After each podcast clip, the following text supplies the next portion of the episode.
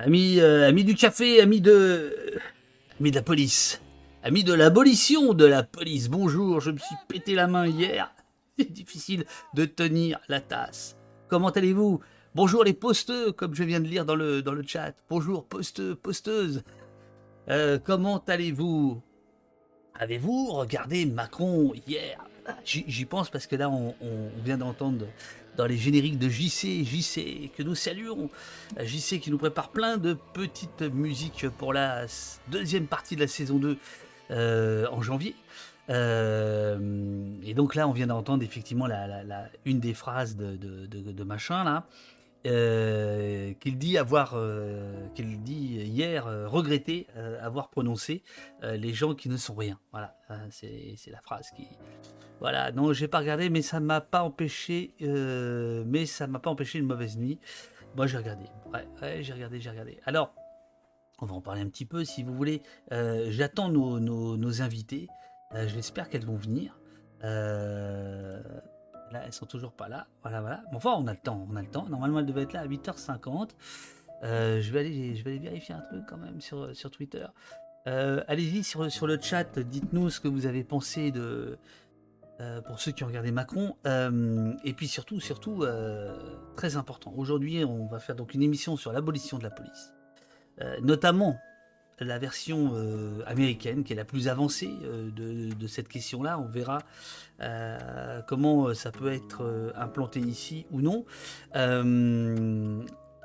Euh, non, j'ai pas de message. Et ce soir, ce soir, on a une immense soirée. Alors là, vraiment, je vous demande d'être là. Les amis, il faut être là. Il faut être là en force. Euh, c'est nos copains de Street Press qui nous font l'honneur de euh, nous permettre de euh, diffuser en direct à de 20h à minuit toute une soirée. comprendre et connaître l'extrême droite avec tout un tas d'invités. Vous pouvez aller voir sur le, site de... sur mon site euh, le programme, il est, il est chargé, donc c'est à 20h. voilà, vous pouvez allumer ça comme une radio euh, et passer la soirée avec nous. Euh, ceux qui ont. euh, voilà, il- parce que, parce que, parce que là, faut, faut prendre les devants, quoi. On peut pas, on peut pas laisser ça comme ça, quoi. Euh, voilà, avec, euh, avec des gens euh, venus d'horizons divers, puisque ça va de Jean-Yves Camus à Aurélien Taché, de Raphaël Arnaud de la Jeune Garde, à Daniel Obono, d'Anas Kazib, à Taha Bouafs, à Maxime Massier, journaliste à Libération et à Street Press, Daphné, alors non pas Delphine comme je l'ai appelé sur Twitter, je m'en excuse, Daphné Deschamps, journaliste, euh, voilà, tout, un tas de, gens qui travaillent euh, parfois depuis plusieurs décennies, euh, c'est le cas de, Camus, sur la question de l'extrême droite. Donc ce soir, à partir de 20h jusqu'à minuit, à mon avis ça va dépasser, on sera en direct, on sera en direct et, on fera remonter vos questions sur le plateau de, Street Press. Voilà. Alors j'attends, les invités. J'espère qu'elles vont arriver. Je, je vous cache pas que euh, euh, elles m'ont déjà planté. Donc Clara et, Julie du collectif Matsuda. Euh, c'est une émission qu'on aurait dû faire il y a deux mois. Voilà, enfin bon, je pense qu'elles vont arriver. On va, on, va attendre, on va attendre tranquillement. Elles ont sorti un recueil très intéressant qui s'appelle Abolir, Abolir la police. Euh, c'est le collectif Matsuda qui s'auto-édite et qui en plus le fait de manière euh, vraiment très très bien. C'est très bien édité, je vous, montrerai euh, tout à l'heure. Et elles ont aussi participé à cet ouvrage Défaire la police aux éditions Divergence. Enfin, elles, le collectif a, fait ça. Alors attendez, attendez. Pourquoi j'ai rien là? Ah là là là.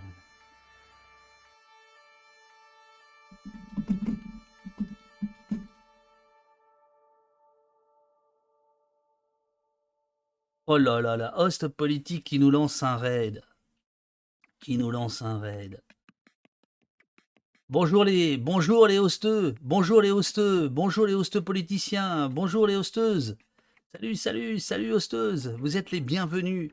Euh, vous êtes les bienvenus. Alors, pour ceux qui viennent déjà, qui sont déjà venus euh, euh, d'Ost Politique, bonjour à l'ami Host, qui nous a aidé déjà plusieurs fois, et mille, mille merci à lui. Il y avait des points techniques. Alors aujourd'hui, c'est pas un point technique. On attend nos invités, mais elles vont arriver. On va parler de l'abolition de la police, notamment sur son version, sur son versant nord-américain. Donc on les attend. On les attend euh, d'une minute, euh, d'une minute à l'autre. Attendez, je vais vérifier. Mais euh, j'en profite puisque vous êtes très nombreux. J'en profite pour vous dire deux petites choses. Ce soir, sur la même chaîne, ici, là, là, au poste, au poste, venez faire le siège du poste, car on va faire une émission pour le coup exceptionnelle, 5 heures de débat sur l'extrême droite. Comprendre et connaître l'extrême droite. Je vais, vous mettre la, petite, image. Euh... Alors c'est pas, c'est pas, la table cam que je veux. attendez, c'est, ok, ok, ok. Donc ce soir, ce soir à 20h, ce soir à 20h, c'est marrant, j'ai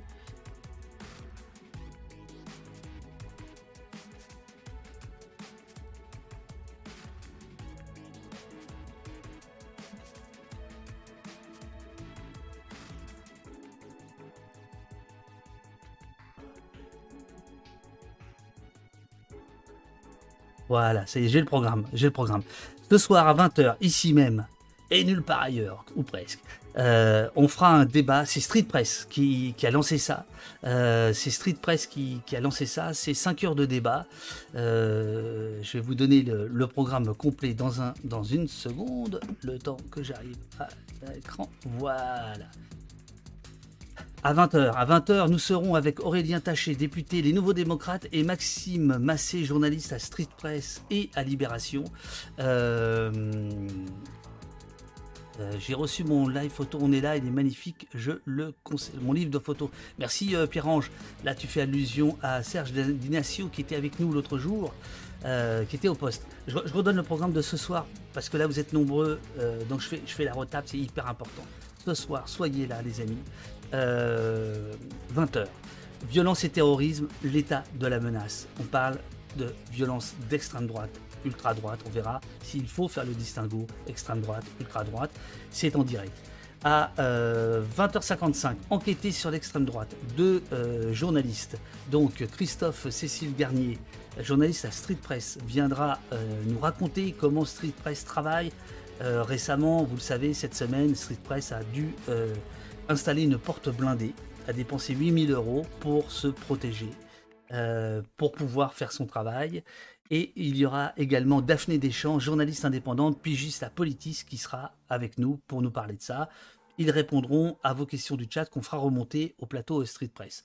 À 21h45, euh, Jean-Yves Camus, que vous connaissez peut-être pour ceux qui s'intéressent euh, qui s'intéressent à l'extrême droite. Jean-Yves Camus, depuis plus de 30 ans, est un observateur aiguisé euh, de la question euh, du fascisme de l'extrême droite.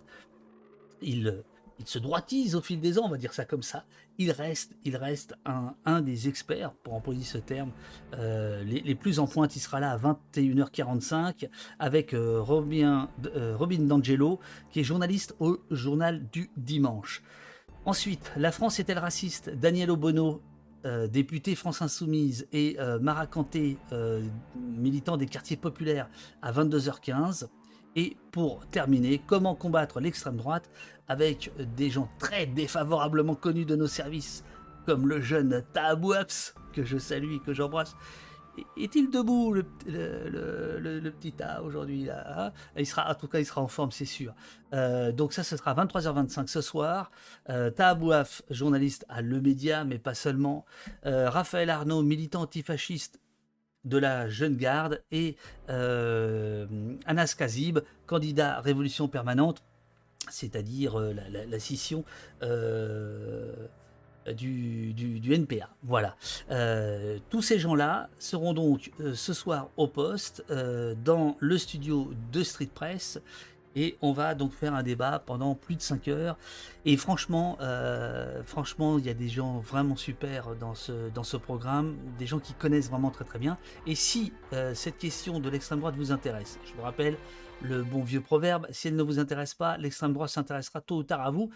Je vous euh, invite vraiment toutes et tous à euh, vous, euh, vous abonner euh, à la Fafletter, qui est la, newsletter de, de Street Press sur les questions d'extrême droite, justement. Ils font un travail absolument phénoménal.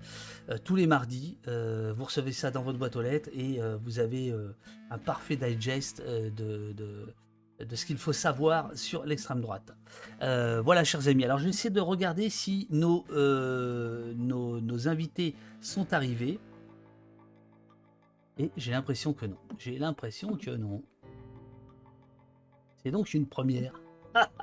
la vache Planter l'abolition de la police est abolie toute seule. l'abolition de la police s'abolit elle-même. Euh, alors là, attendez, là, c'est quand même, euh, c'est quand même. Euh...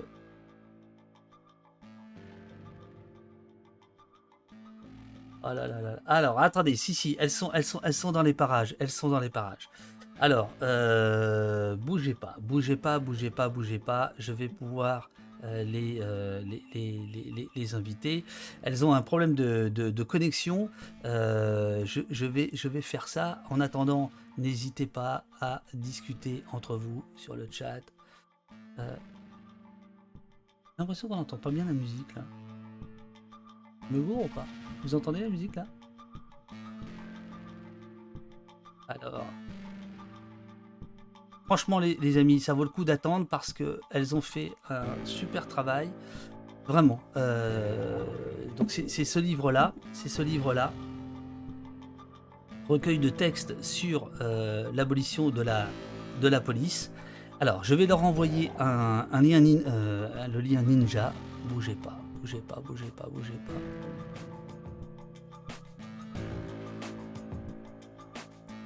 Est-ce que ça marche?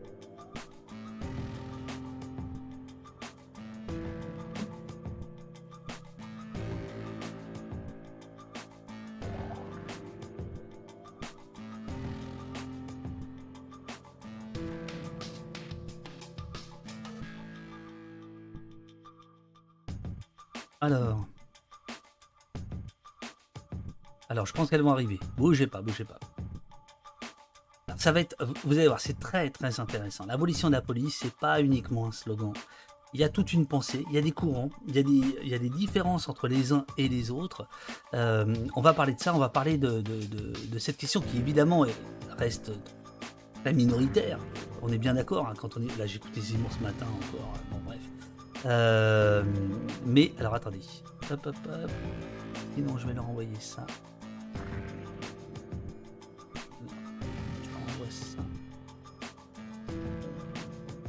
Copier. Ouais, c'est bon, les amis. Elles sont, elles sont en train d'arriver. Elles sont en train d'arriver c'est vrai. C'est vraiment le truc marrant avec, euh, avec les raids host politiques. Techniquement, on est au poil, là. À chaque fois que vous venez, ça plante. Là, ça plante pas, mais par contre, pas les inviter. Euh, bougez pas, elles sont, elles sont en train, elles sont en train d'arriver, je pense, d'une seconde à l'autre. 呃，嗯嗯嗯嗯嗯嗯嗯嗯嗯嗯嗯。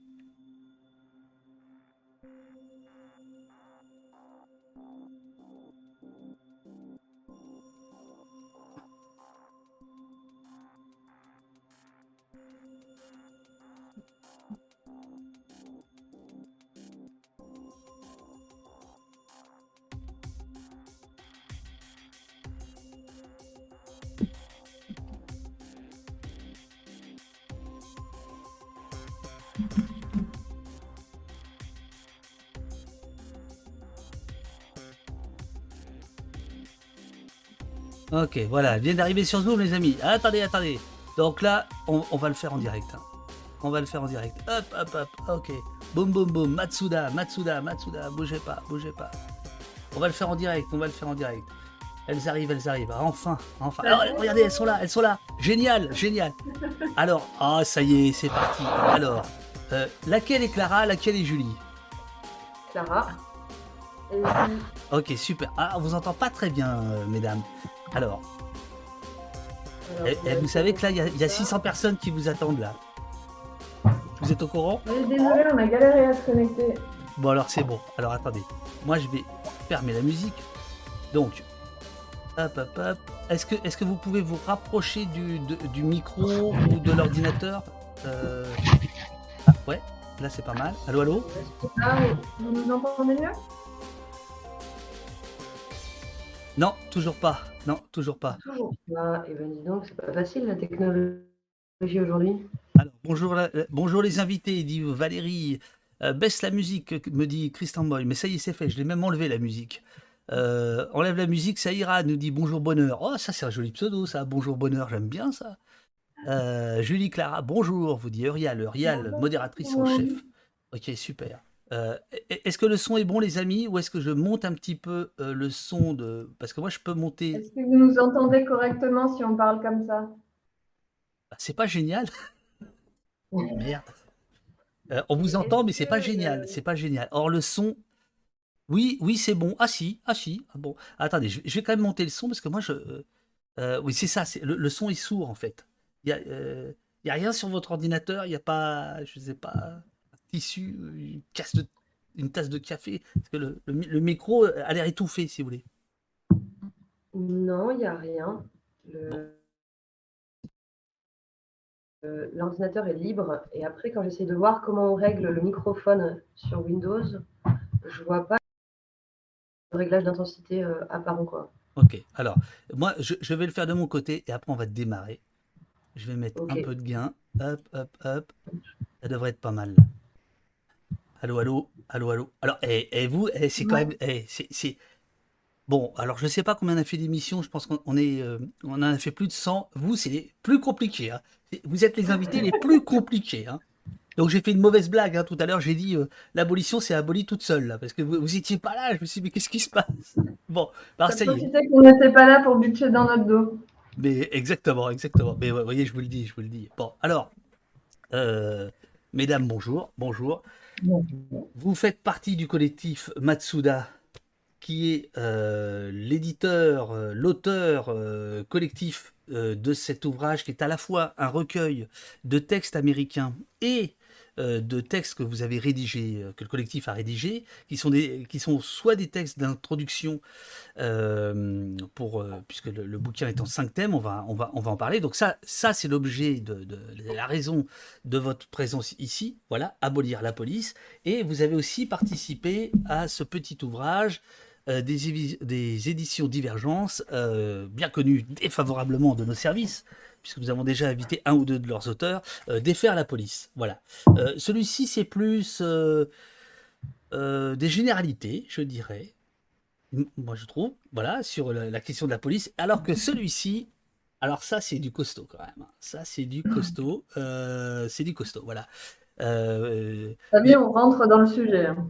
Comment? T'as vu, on rentre en détail dans le sujet. C'est ça, absolument, absolument. Alors, alors, euh, euh, non, euh, Gouldo, non, non, les, invités sont pas. On n'est pas dans la même pièce, donc ça servira à rien que j'investisse dans un micro. ça, ça, marcherait pas. Bon, alors, on va être sérieux maintenant. On sérieux. Bon, moi, je suis très très heureux que, vous soyez là parce que je pense que la, question de l'abolition est une question, je, je, le disais tout à l'heure, qui reste très minoritaire faut pas, faut pas se le cacher, mais qui est euh, très éclairante. Est-ce que vous êtes d'accord avec ça ou pas? Eh ben, ça a coupé, du coup, on a très mal entendu. La question. Allô, allô? Tu disais que c'était une opinion très minoritaire, la question voilà, c'est ça. Voilà, c'est ça, mais très éclairante. Ouais, en France, en tout cas, c'est évident. Euh, nous, c'est pour ça qu'on a eu envie de, ramener ce slogan des États-Unis, parce qu'il nous a pas mal euh, surpris quand, euh, quand il a émergé en 2020. On s'est dit comment c'est possible que des gens aussi nombreux, massifs et qui font tout un tas de choses folles dans la rue, que ce mouvement-là s'accompagne d'un slogan aussi radical qui est celui de l'abolition de la police, qui est pour nous quand même assez assez lointain puisque les dernières critiques possibles en France de la police, c'était pas du tout sur la question de son abolition, c'était à la limite sur la question de sa réforme, de l'amélioration de certaines de ses pratiques, du fait de corriger la déviance raciste de certains de ses agents. Et euh, du coup, on a trouvé ça super rafraîchissant de se dire ah ouais, là-bas, en fait, il y a un truc un peu, un peu ambitieux, un peu sérieux aussi quand on creuse dans le détail et qui porte sur l'abolition totale de la police. Alors, on, est d'accord, le, point de départ de votre travail, c'est le mouvement, euh, ce que vous appelez le soulèvement après le meurtre de George Floyd, euh, puisque c'est à ce moment-là que le mouvement abolitionniste aux États-Unis va reprendre de sa, de, sa vigueur.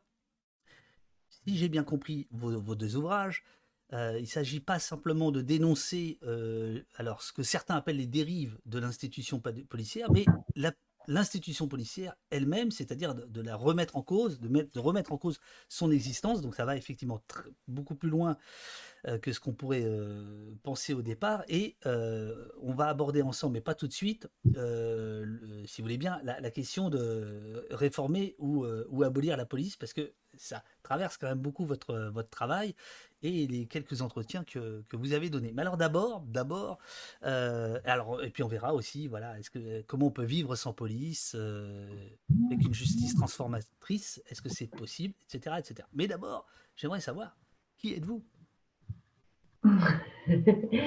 Excellente question. Euh, on va dire qu'on c'est un collectif, on est un collectif d'à peu près environ 5-6 personnes qui, euh, qui s'est retrouvé autour de euh, l'écriture de cet ouvrage et qui n'existait pas auparavant, euh, et qui n'a pas forcément vocation à exister ensuite. On s'est vraiment retrouvé pour traduire des textes autour de cette question de l'abolition qui nous a marqué transatlantique. Et beaucoup d'entre nous ont été partie prenante des différents mouvements sociaux des dix dernières années. Quoi. Alors, alors Très, bien, très bien, très bien. Mais attendez, parce que j'ai perdu ma, page parce qu'on est en train de me dire que j'ai trop baissé mon micro.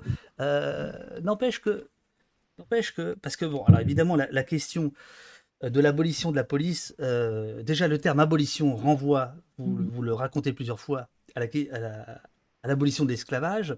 Et évidemment, la question de l'abolition de la police aux États-Unis est directement liée, intrinsèquement liée à la question raciale. Hein, on, est, bien d'accord avec ça. Et alors, ce que, ce que vous dites, page 10, moi j'ai bien aimé, hein, euh, notre collectif d'une poignée de militants et militantes est majoritairement blanc, sans faire l'expérience de ce que peut valoir, vouloir dire être noir aux États-Unis ni en France.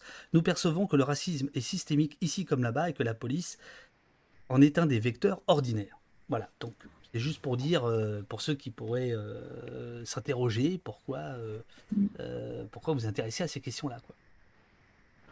Mais d'ailleurs, c'était euh, une des forces du mouvement et de ce qu'on en a perçu, puisqu'on n'y était pas euh, aux États-Unis à ce moment-là, c'était de voir tout un tas de gens euh, différents reprendre cette question-là et voir aussi tout un tas de blancs descendre dans la rue, alors que, en effet, on pourrait se dire ah, mais c'est la question, elle est purement à prendre du côté racial et du, enfin, évidemment que cette dimension-là existe, mais le fait que les les identités euh, composent ensemble à ce moment-là, c'était aussi une des choses qui nous a beaucoup euh, intéressé de voir qu'en fait, il y avait un, un ras-le-bol général de cette euh, situation et une vision très claire, très lucide du rôle raciste de la police qui touchait pas uniquement les, personnes qui faisaient face, qui étaient confrontées au quotidien. Alors, dans Défaire la police, vous donnez une définition, me semble-t-il, euh, de ce que ça pourrait être l'abolition de, la police. Défaire la police, c'est donc d'abord défaire sa prétention à faire tranquillement partie du paysage. On vous écoute. oui, bah c'est vrai que, et surtout là, en ce moment en France, dans ces temps un peu pourris de, de campagne présidentielle, où on n'entend que des discours euh, policiers et sécuritaires, ça faisait du bien de se rappeler qu'on avait euh, peut-être un peu trop tendance à, avoir le fond de l'air euh, bleu et à s'habituer à cette situation.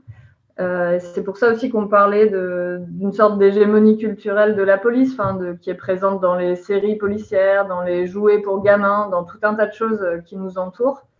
Et nous, on voulait participer à rappeler que en fait, cette, cette fonction-là de police, elle a un rôle historique, elle a une fonction très politique et, et on ne veut pas non s'habituer à, à, ce qu'elle fasse partie de notre paysage sans la questionner en tout cas.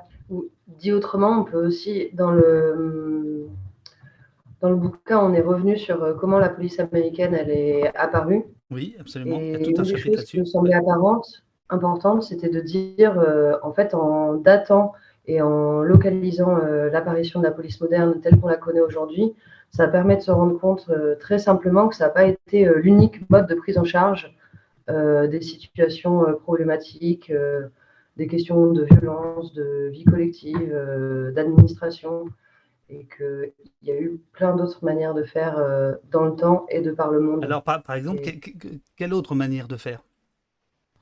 Quelle autre manière de faire Sans police ah, il faudrait, il faudrait vous rapprocher un tout petit peu l'une et l'autre si c'était possible parce que on vous voit pas bien en fait. Euh, vous, êtes, vous êtes, voilà.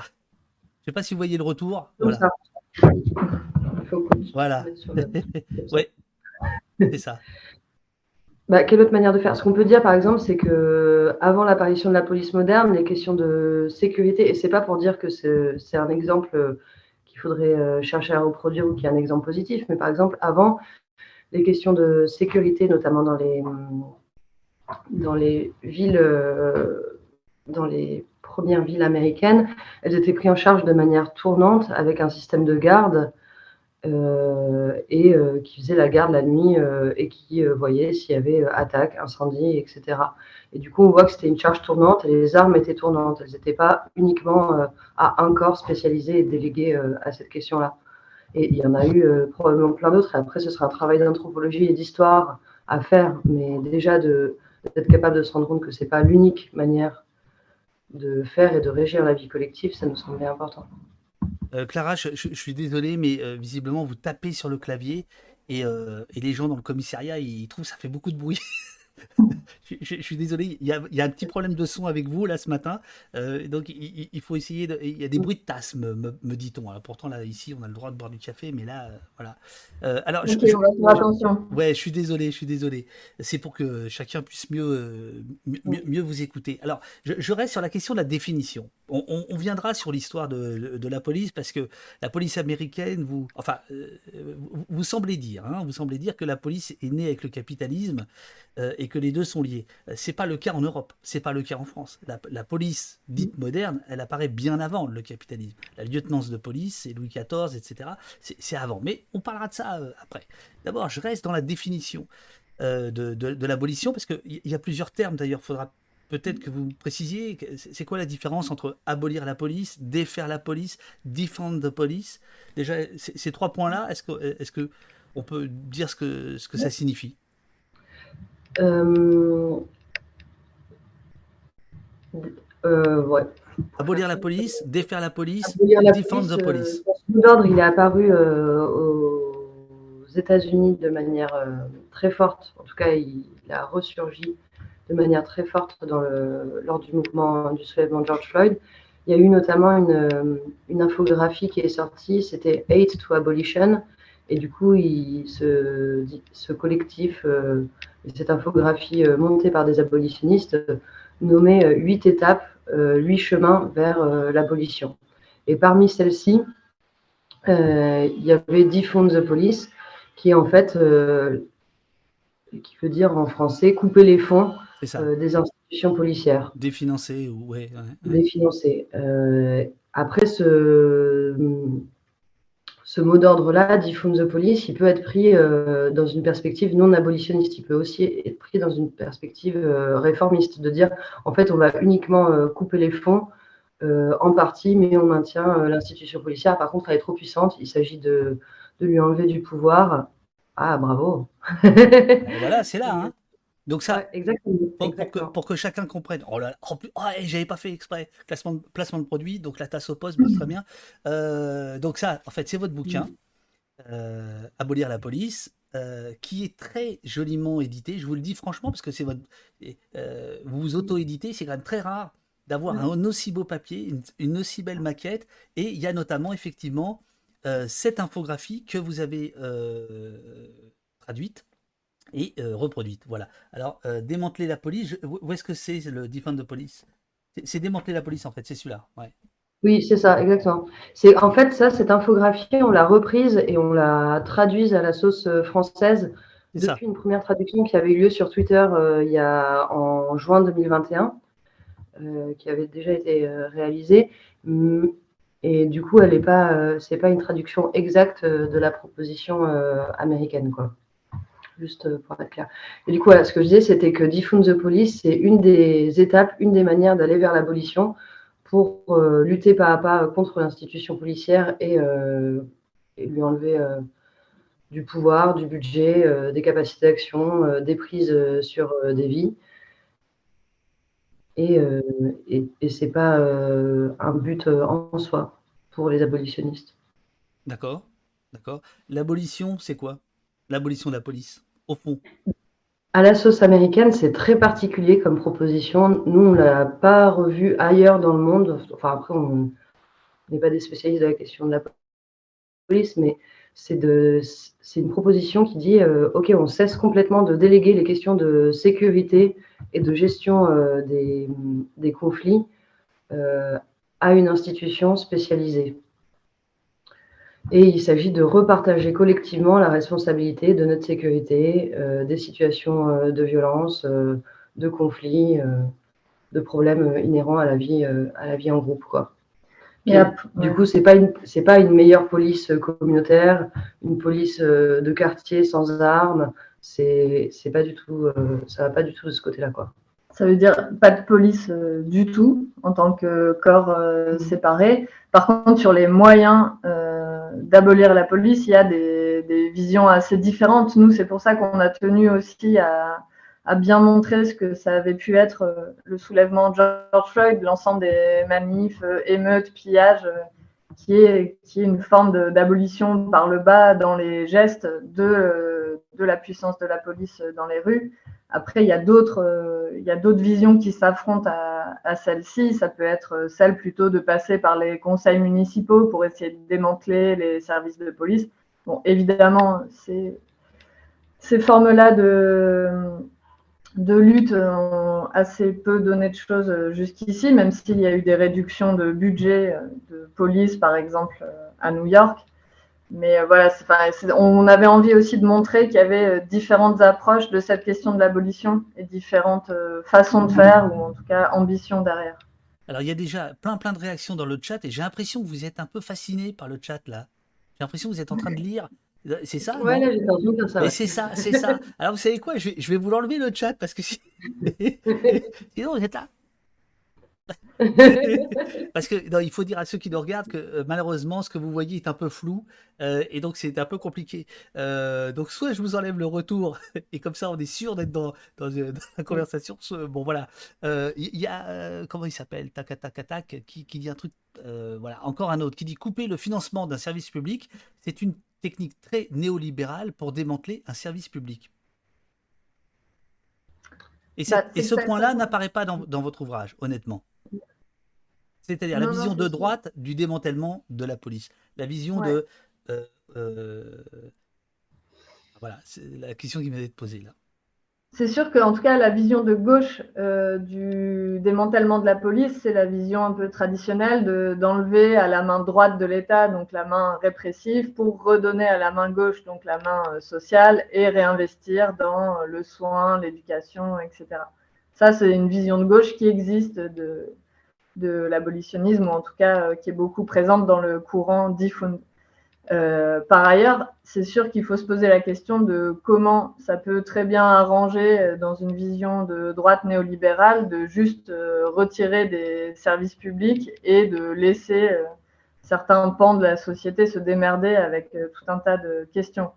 Bon, en l'occurrence très précise, nous, on a l'impression que vu comment la police ne répond pas euh, réellement aux besoins euh, des gens, euh, c'est pas bon, je sais pas, c'est pas la, réforme qu'on critiquerait le plus chez la droite d'enlever des flics, quoi. Ou pour le, pour le dire autrement, c'est que par exemple le collectif Critical Resistance, qui est un des principaux collectif abolitionniste aux États-Unis actuellement. Sur lequel vous vous appuyez beaucoup, hein, qui, qui, est un peu votre phare. Exactement. En, bah, en, tout cas, c'est eux qui ont un rôle. on a l'impression, vu d'ici, qu'ils ont un rôle majeur dans la pensée abolitionniste. Quoi. Et c'est eux qui ont amené le concept de hum, complexe industrialo-carcéral. Voilà, leur magnifique site internet. Et hum, dans le complexe industrialo-carcéral, pourquoi ils ont amené ce complexe-là? C'était pour, euh, pour nommer qu'est-ce qui était en train de se passer avec euh, l'incarcération de masse et le rôle du coup euh, des institutions pénales, c'est-à-dire justice et police aux États-Unis, et pour nommer du coup l'imbrication des intérêts aussi bien gouvernementaux en tant que répression euh, de certaines populations et que les intérêts euh, économiques dans ce système euh, industrialo-carcéral. Et du coup, c'est sûr qu'eux, ils se positionnent, ils, énoncent la nécessité de lutter contre les, les, différentes instances qui trouvent des intérêts économiques dans le système en cours. Quoi. Et face à ça, leur proposition, c'est de dire, en fait, il s'agit de se repositionner depuis une, euh, une autodétermination euh, communautaire.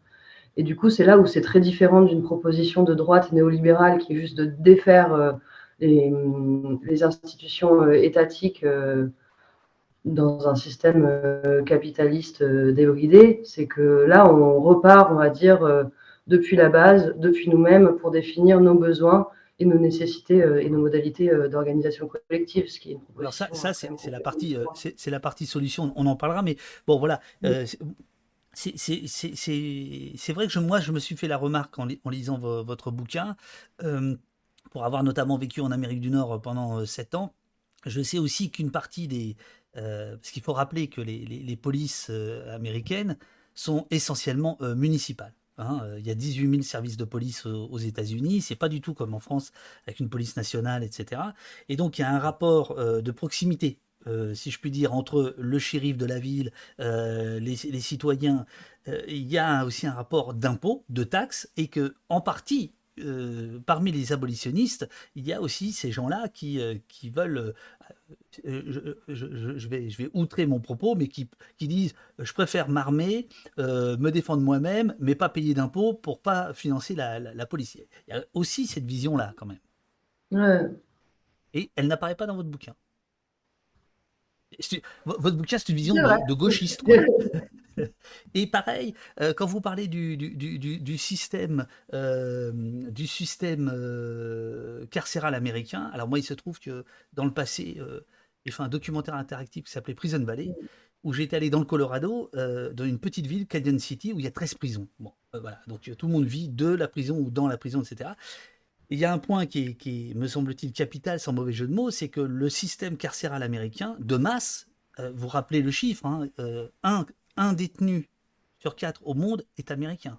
C'est ça, hein, je crois, hein, c'est ce que vous rappelez dans le bouquin. Un détenu sur quatre. C'est complètement malade. L'incarcération de masse, en grande partie, parce que c'est un système. Il euh, y, a la privatisation des, prisons. Il y, a les deux, quoi. Il y a le système public et privé. Il y a même eu des juges qui avaient été condamnés parce qu'ils étaient euh, corrompus pour envoyer en tôle dans des prisons privées, euh, des, puisque le produit, c'est le, le, prisonnier, hein, c'est ça. Euh, donc ça aussi, est-ce que euh, ça ne nous donne pas, pour nous, de ce côté-ci de l'Atlantique, un, mémoire un peu déformant? C'est-à-dire, est-ce que la situation américaine, qui est quand même spécifique, nous empêche pas de penser ça de ce côté-ci, par exemple? De l'Atlantique. Dans quel sens ça nous empêcherait de penser? Parce que c'est sûr que ce n'est pas les mêmes situations qu'on vit en France et aux États-Unis. Mhm. Ça, c'est vous, le rappelez très bien d'ailleurs. Ouais. C'était pas de dire euh, c'est la même chose, mais par contre euh, de, de s'intéresser à ce qui se passe ailleurs et de penser euh, ce qui se passe ailleurs, ça permet après de regarder avec un regard différent ce qui nous arrive chez nous. Quoi. Mais en quoi ça nous empêcherait de, de penser ce qui se passe. C'est-à-dire, vous-même, hein, je, crois que vous expliquez qu'il y, a deux points très importants aux, États-Unis. Il y a la question de l'argent dont on vient de parler, puis il y a la question de la, communauté, de l'esprit communautaire, entre guillemets, puisque ça, bah ça, Julie, vous avez commencé un peu à l'expliquer. C'est-à-dire que l'idée d'abolir la police et de la remplacer par une entraide euh, communautaire, sociale, euh, faire en sorte que de moins, enfin, on, appelle de moins en moins la, police et qu'on essaie de régler les, problèmes entre voisins, entre amis, dans le quartier. Et donc là, il y a cette idée d'esprit communautaire, la communauté, qui effectivement, voilà, c'est l'alpha et l'oméga de la ville euh, aux États-Unis. C'est, pas du tout notre cas en Europe, par exemple. Ça, vous l'expliquez, hein. Non, non, après, tu vois, tout à l'heure, tu parlais de euh, la naissance de la police en France. Et tu disais, ah, mais en France, euh, la question, elle est un peu préalable à celle du capitalisme. L'avènement de la police en France, elle va quand même très bien aussi avec une forme de gouvernementalité de, à l'échelle d'une société et de la création de la société et que justement revenir à des, à des compréhensions plus euh, de quotidien terre à terre sur euh, qui nous entoure, avec qui on a envie euh, de constituer des communautés, c'est aussi interroger ce modèle-là qui en fait est concomitant de la police. Enfin, ce que disait aussi Foucault sur comment on, se retrouve à gérer un territoire, une population, etc. Bah oui, par par la police. Donc nous, c'est un peu le mouvement inverse qu'on avait envie de, creuser, même si, tu vois, on n'a pas de, on n'a pas ni programme ni, euh, ni réponse absolue à cette question-là. C'est juste qu'on avait envie de nourrir un peu plus notre réflexion de exactement. Et, et, ça, et ça, je trouve que le bouquin est vachement bien pour ça, parce que, alors, il y a des textes que vous traduisez, on va en parler notamment un, qui sont euh,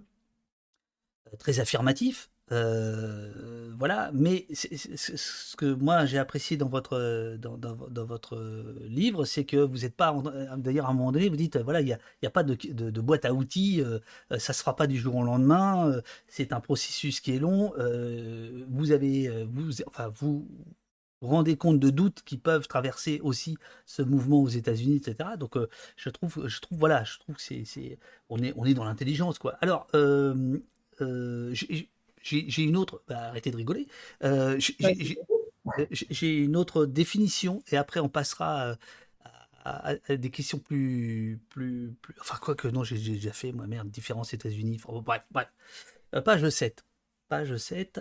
Il s'agit bien de dissoudre tout corps spécialisé dans la fonction de sécurité. Donc on parle de l'abolition et de mettre en œuvre les moyens collectifs d'assurer la protection des personnes et des communautés par des mécanismes qui ne reconduisent pas la violence et l'enfermement. Voilà. Il me semble que euh, ce passage-là et l'autre de tout à l'heure, ça fait un peu la. la c'est ici, pour ceux qui veulent voir. Hein. Euh, ça fait un peu votre, votre résumé quoi, de, de, de, de l'abolition. Ouais. Mais qu'est-ce qu'il y a? Il y a un problème Non, non, non, mais... non on ne sait pas quoi rajouter à ce. Bon, bah, très bien. Alors, alors attendez, alors attendez, moi je, j'attaque, euh, enfin j'attaque, euh, j'attaque la suite. Alors, la question, euh, donc, alors, pardonnez-moi.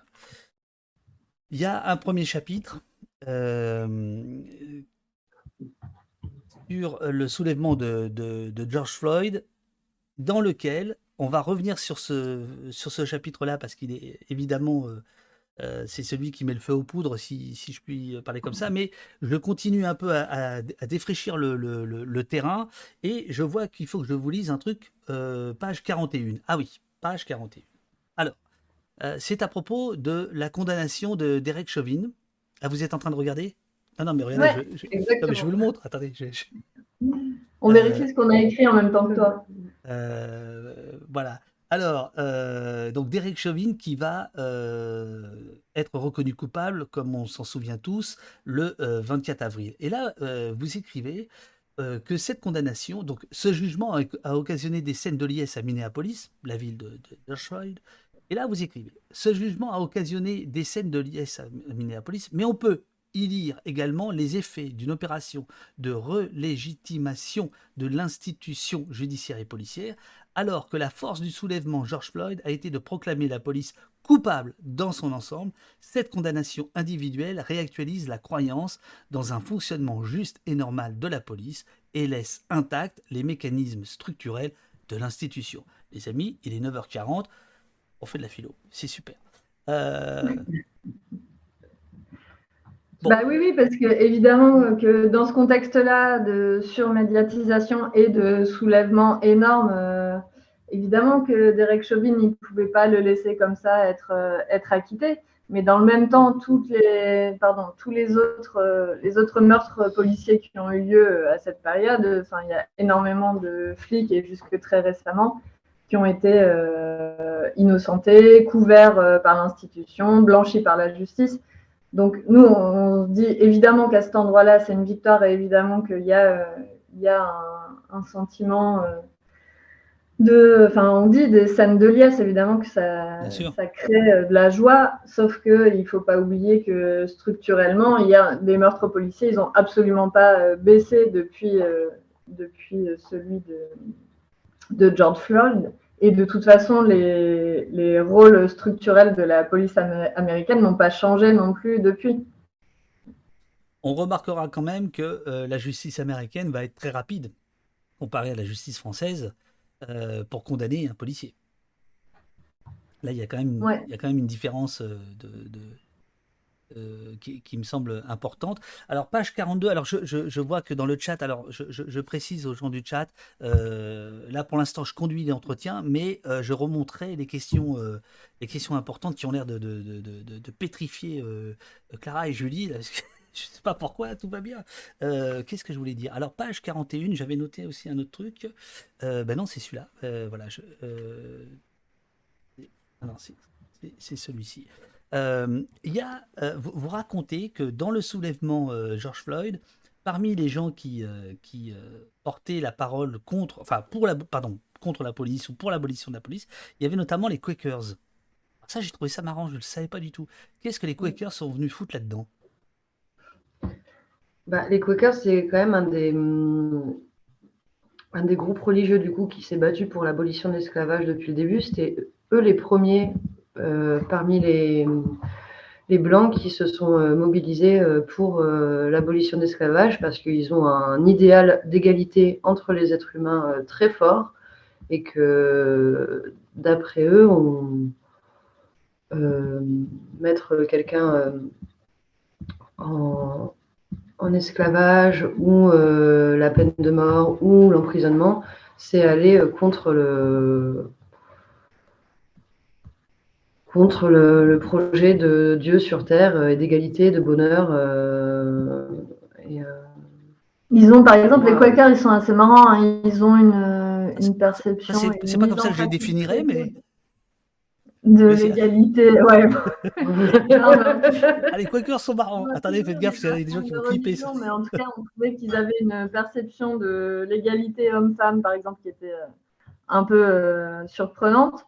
Et euh, le fait de savoir, par exemple, qu'il y a encore des Quakers qui refusent de payer la part de l'impôt qui correspond au budget euh, de l'armée, c'était, enfin voilà, il y a, y a des, des, choses surprenantes et des prises de parti euh, intéressantes politiquement dans, dans ce, ce, courant religieux-là qu'on ne connaît pas par ailleurs extrêmement précisément. Mais du coup, ce qui fait que c'est eux qui sont mobilisés en premier pour l'abolition de l'esclavage dans les groupes blancs. Après, ils ont, ils ont été à la pointe aussi euh, pour l'abolition de la peine de mort, puis pour l'abolition des prisons, et aujourd'hui pour l'abolition euh, du système pénal euh, et la justice transformatrice. Du coup, ce qui leur donne un positionnement très particulier. Alors donc, je, disais, votre, votre livre est, découpé en cinq chapitres.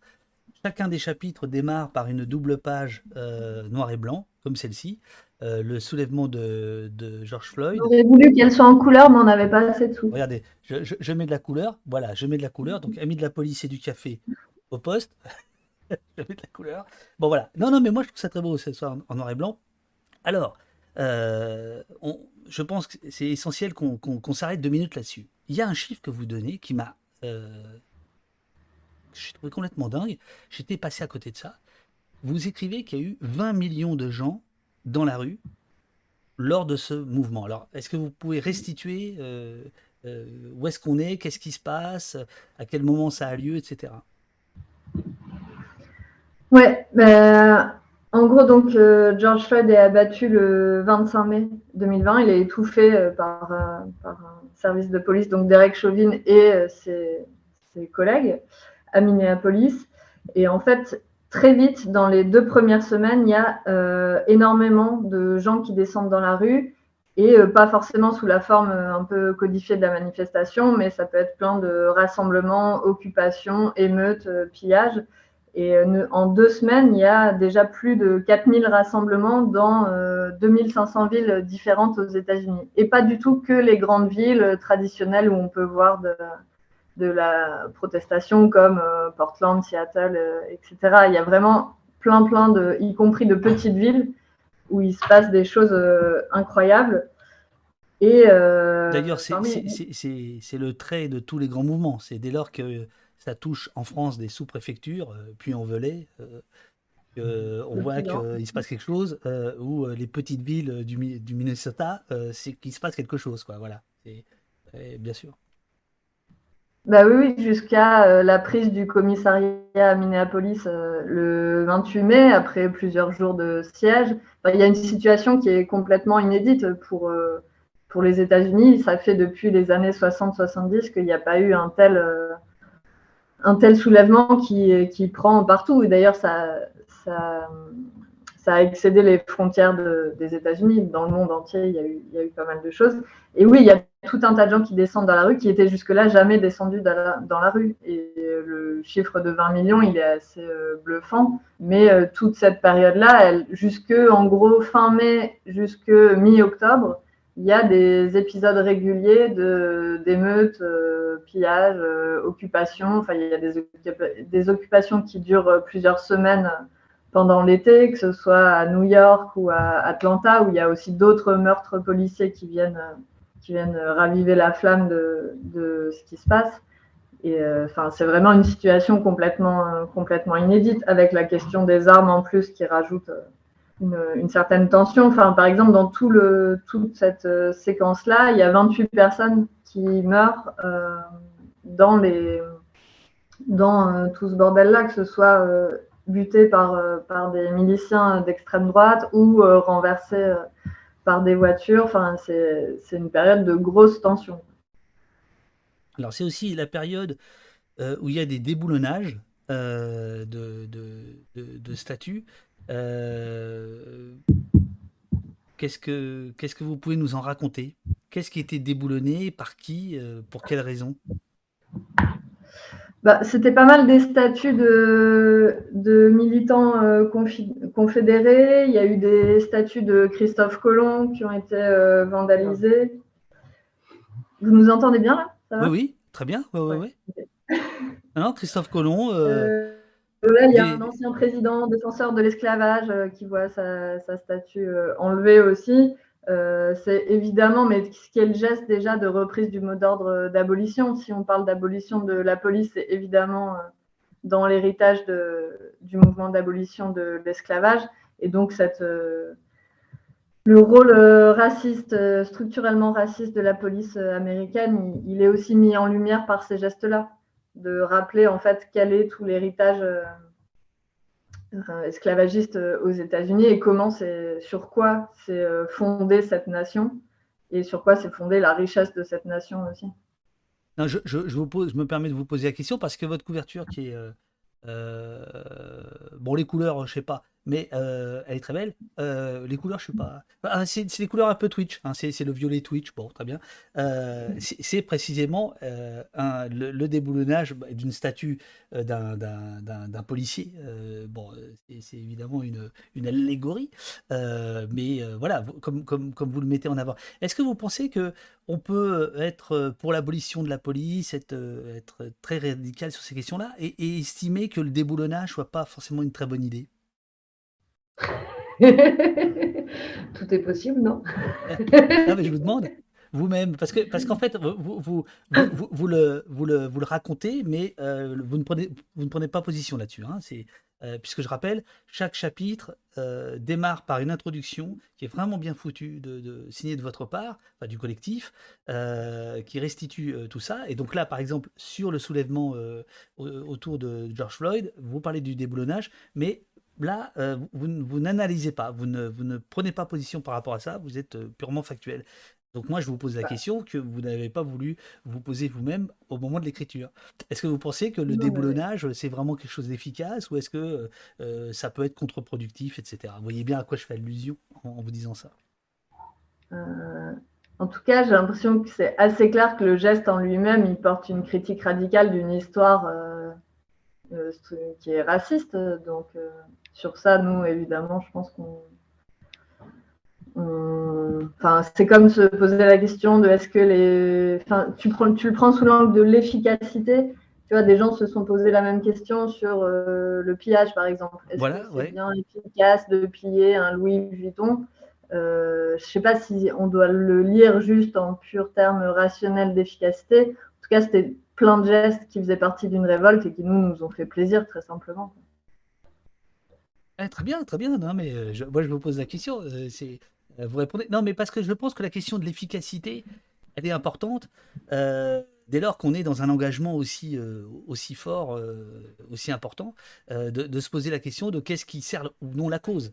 Et d'ailleurs, euh, effectivement, il y a, euh, page 28, je crois, euh, des discussions autour des, autour des pillages euh, qui ont traversé le, mouvement. C'est-à-dire, il y a des gens qui ont considéré que c'était que, que- bah, voilà, c'était positif, d'autres que c'était contre-productif, etc. Donc voilà. Mais sur le déboulonnage, comme vous ne l'abordiez pas, je voulais, je voulais le faire. Alors, il y a, il y a, Portland quand même dont il faut parler, qui est euh, dont on, se souvient ici parce que évidemment euh, les images étaient euh, assez, spectaculaires puisque Trump va décider d'envoyer l'armée, la garde, je sais pas quoi, etc. etc.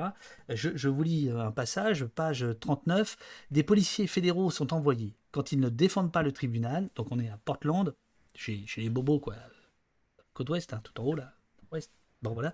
Euh, des policiers fédéraux sont envoyés. Quand ils ne défendent pas le tribunal, ils se baladent dans des véhicules banalisés, sans plaque, et effectuent des arrestations ciblées dans la rue, façon police secrète dans une dictature. Et on va parler ensuite de l'extrême droite.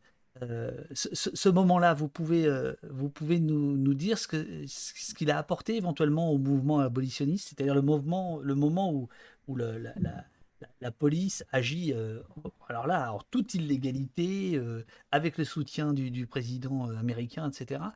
Euh, qu'est-ce que qu'est-ce que ça qu'est-ce que ça a suscité? Bah, ce moment-là, c'est aussi le moment, tu disais, d'envoi de la, de la garde nationale et des fédéraux dans plusieurs villes.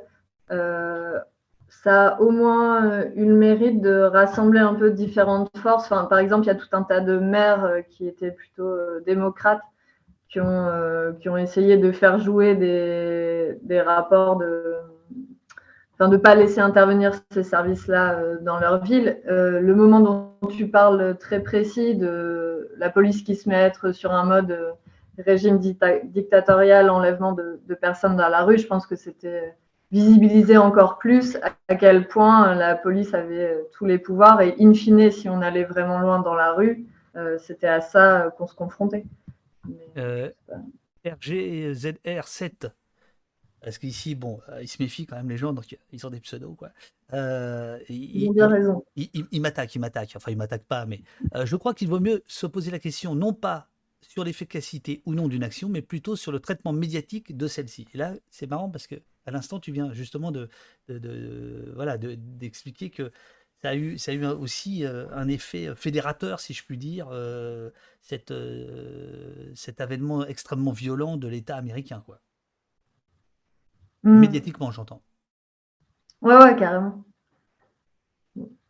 Euh, page 39, euh, vous abordez la question euh, de, des groupes d'extrême droite euh, dans le, aux abords, euh, enfin en face euh, du mouvement Black Lives Matter.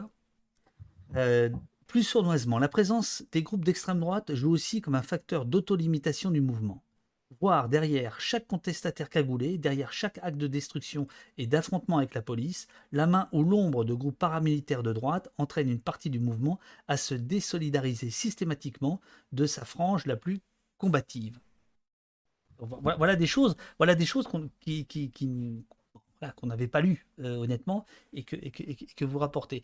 Ça, par exemple, vous le, vous le, vous, basez sur quoi pour le, pour le dire? C'est des papiers, c'est des contacts avec des militants Il y a eu un article qui s'appelle Lettre à Minneapolis, Lettre à Minneapolis ou Lettre de Minneapolis. Oui. Paru sur le site Liaison et qui fait bien état de ça. Au moment où en fait la ville était en état d'insurrection et où en fait il y a eu notamment énormément de rumeurs qui ont été euh, propagées aussi par euh, le maire euh, et les différents pouvoirs en place sur le fait qu'il allait y avoir des caravanes de milices d'extrême droite qui allaient venir attaquer la ville, les commerces, les manifestants. Et, ça, ça a eu très concrètement pour effet d'instiller la peur, d'empêcher plein de personnes de, de, sortir euh, de chez elles de peur d'une confrontation avec l'extrême droite et de douter du fait que euh, les personnes qui étaient dans la rue euh, étaient-elles des personnes d'extrême droite, oui ou non, et qui étaient là pour jouer le jeu de. Comment dire De, de, de foutre le bordel contre le mouvement. Quoi. Comment vous avez pris la, le non-lieu, enfin l'acquittement de ce gamin là euh, qui a tué. Alors, je crois que vous en parlez dans, enfin vous en parlez dans le bouquin, mais j'ai oublié son nom. Je, euh, vous savez, Kyle Rittenhouse. Voilà, c'est ça. Euh, il faut rappeler ce qu'il a fait et donc il a été acquitté. Et lui, il fait partie des suprémacistes blancs, enfin voilà, de toute la, la saloperie d'extrême droite là. Et il a été bah oui, c'est ce que je disais tout à l'heure sur, les, sur le, la condamnation de d'Eric Chauvin. Euh, en parallèle, il y a tout un tas de salopards qui n'ont pas été qui n'ont pas été condamnés, alors que lui, il a, euh, dans mon souvenir, buté deux manifestants, blessé un troisième gravement. Oui, c'est ça.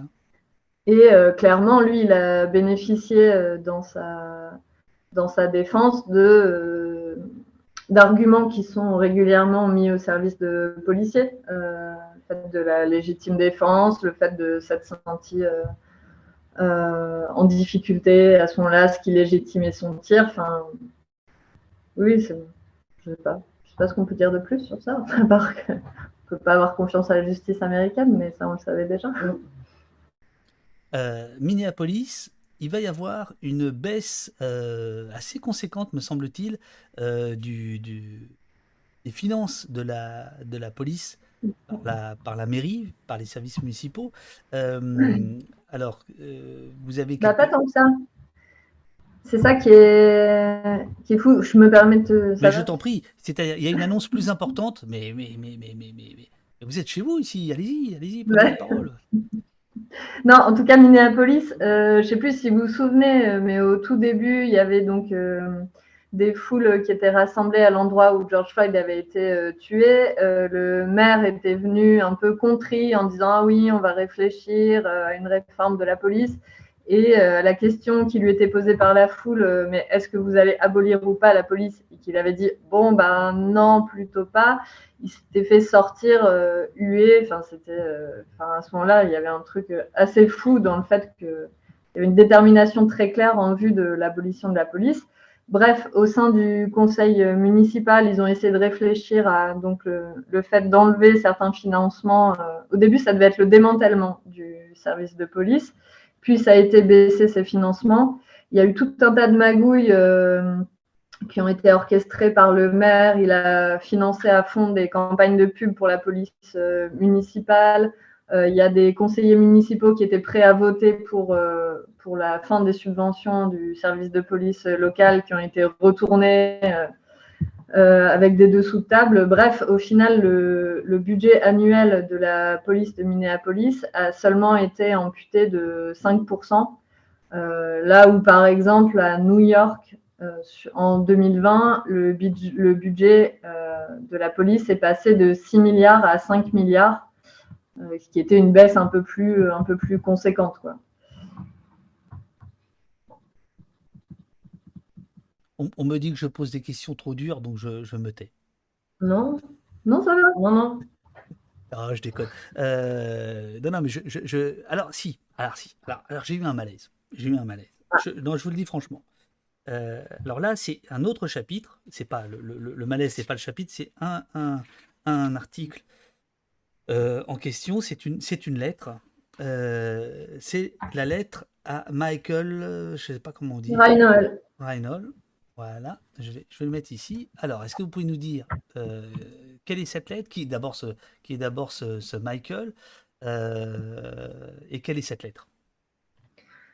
Alors, Michael Reinhold, c'est un militant antifasciste euh, qui euh, se retrouve à tirer sur un, type d'extrême droite qui menace euh, donc des manifestants avec une arme et qui, donc abat un milicien d'extrême droite. Ça. lui, il part en cavale pendant quelques jours. Il se fait ensuite retrouver, il me semble, par le FBI et descendre et descendre voilà, quelques jours après. Euh, la lettre, euh, qui est donc dans, dans, notre bouquin, elle est signée de Idris Robinson, qui est un universitaire euh, noir américain, et qui lui écrit en disant, en fait... c'est une lettre posthume, évidemment Ouais, ouais c'est une lettre que, moi personnellement, mais on est plusieurs à l'avoir vraiment trouvée très belle. Idris Robinson, il lui écrit en disant je suis désolée parce que, euh, en fait, évidemment que ce qui était contenu comme fond de tension à tout ce qui se passait, c'était le spectre de la guerre civile. Et énormément de gens en parlaient en disant bon, bah, en fait, là, de toute façon, la situation se tend de plus en plus, ça va être eux ou nous. Euh, à un moment, ça va bien en passer par les armes, etc. etc. Et au moment où lui, euh, Michael Reinhold, donc, il, se trouve à incarner ce fond de l'air un peu, toujours d'après Idris Robinson. Euh, il est lâché par tout le monde parce que tout le monde se désolidarise en disant non non mais attendez il faut pas euh, il faut quand même pas euh, tirer sur des gens ça va pas etc et donc Idris Robinson s'excuse auprès de lui en lui disant en fait je suis désolé parce que évidemment que dans les gestes qu'on mettait en place il y avait ça de contenu toi tu l'as réalisé et tout le monde t'a lâché à cet endroit là il mobilise aussi la question de la race d'une façon qui nous semblait euh, intéressante, même si on ne partage pas forcément à strictement parler tout ce qu'elle qu'elle déploie. Mais en tout cas, il lui dit, euh, parce que Michael Reinhold est blanc, euh, il lui dit à ce moment-là, tu as transgressé ton, ton, ta blanchité, parce que ce qu'on aurait attendu de toi dans cette société, c'est que juste tu fasses rien, tu n'en aies rien à foutre que euh, des militants d'extrême droite euh, débarquent pour, euh, essayer de fumer des, des, gens qui se dressent contre le racisme, la toute-puissance de la police, etc. Et donc, il lui dit à ce moment-là, toi, tu as, décalé ce qu'on attendait de ton rôle social de blanc. Alors, à ce titre-là, nous, ça nous paraissait intéressant de, de, la mettre, de la faire figurer dans le bouquin. Mais du coup, c'est toi, c'est quoi qui t'a mis vraiment mal à l'aise dans cette lettre? Alors, euh, bah, bah, justement, ça renvoie à une discussion qu'il y a en ce moment dans le, dans le, dans le chat. Euh, et qu'on abordera tout à l'heure, qui est la question de l'alternative. Euh, il y a notamment un dénommé Patrick, Balcanin, Balcanin, hein, Balcanin qui, bon, qui, qui, qui, s'engueule avec quelqu'un dans le chat, mais qui dit il n'est aucunement question de se faire justice soi-même en parlant de l'abolition de la police, etc. Euh, donc là, en ce moment, il y a un débat là-dessus. On va, on va y venir après, vraiment sur la, question des alternatives, de euh, qu'est-ce qui pourrait, euh, à quoi pourrait ressembler un monde sans police. mais d'une certaine manière, alors c'est un, un texte, celui dont tu viens de parler, qui, est effectivement très bien écrit, qui est très beau, qui est, qui assez qui, est même assez puissant sur certains points, mais malgré tout, qui, qui est dans cette idée-là de faire justice soi-même c'est quand même dans cette idée-là. Et là, je trouve qu'il y a, y a, y a... Alors, c'est de loin, euh, parce que j'ai lu tout le bouquin, c'est de loin le texte le plus, euh, le plus, euh, le plus radical, on va dire, de, de, me semble-t-il, de tous. Mais moi, j'ai du mal à, à, légitimer la mort de quelqu'un. Mais je, ne pense... pas que ça soit faire justice soi-même. Hein. Je pense que c'est vraiment pas ça. C'est ce qui s'est passé quand même. Je pense pas que ce soit quelque chose qui est de l'ordre de la justice. Je pense que c'est quelque chose de l'ordre euh, d'un rapport de force, d'un affrontement, euh, euh, j'allais dire presque d'un accident, mais dans le sens la production d'une ce qu'une situation a produit, mais qui n'est c'est pas souhaitable en elle-même. Par exemple, la personne qui a été qui a été souffle, c'est de l'autodéfense. Des, armes fictives, elle avait une arme en plastique. Mhm. Mais euh, sur le coup, dans la situation, euh, personne euh, ne s'en est rendu compte et ça a été pris pour des armes, des armes réelles. et du coup, je pense vraiment pas qu'on puisse dire que ce meurtre soit un acte de faire justice. Quoi. Je, je, crois pas. Je pense pas non plus ouais, qu'il le considère comme ça. Et c'est vrai que dans toute la partie de ce qu'on développe ensuite, on explique comment, euh, comment nous, ça nous a intéressé, les approches justement non euh, punitives qui se décalaient du système de la vengeance. Mais après se pose la question en effet de avec qui tu construis des formes de justice euh, communautaire et avec qui tu as des purs rapports de, de conflit ou, d'opposition. Enfin, voilà. Et en réalité, je pense que ce qui s'est passé, ça a plus à voir euh, avec quelque chose de l'ordre de l'autodéfense que de la justice. Et je pense que c'est très différent. Alors, je, je, je, vais prendre quelques questions du, du, chat et après, on abordera la, la question euh, réformisme ou euh, abolition euh, de, de, la police. Euh, je, les prends, je les prends vraiment au hasard. Hein. Je, les découvre en même temps que vous.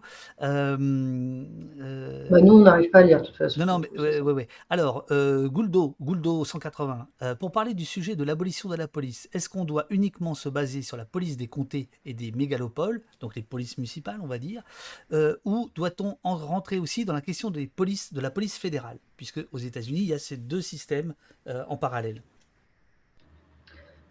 bah, disons que ce qui est souhaitable aux yeux des abolitionnistes américains, c'est clairement euh, l'abolition de toutes les polices. Euh, et c'est vers ça qu'ils vont. Quoi.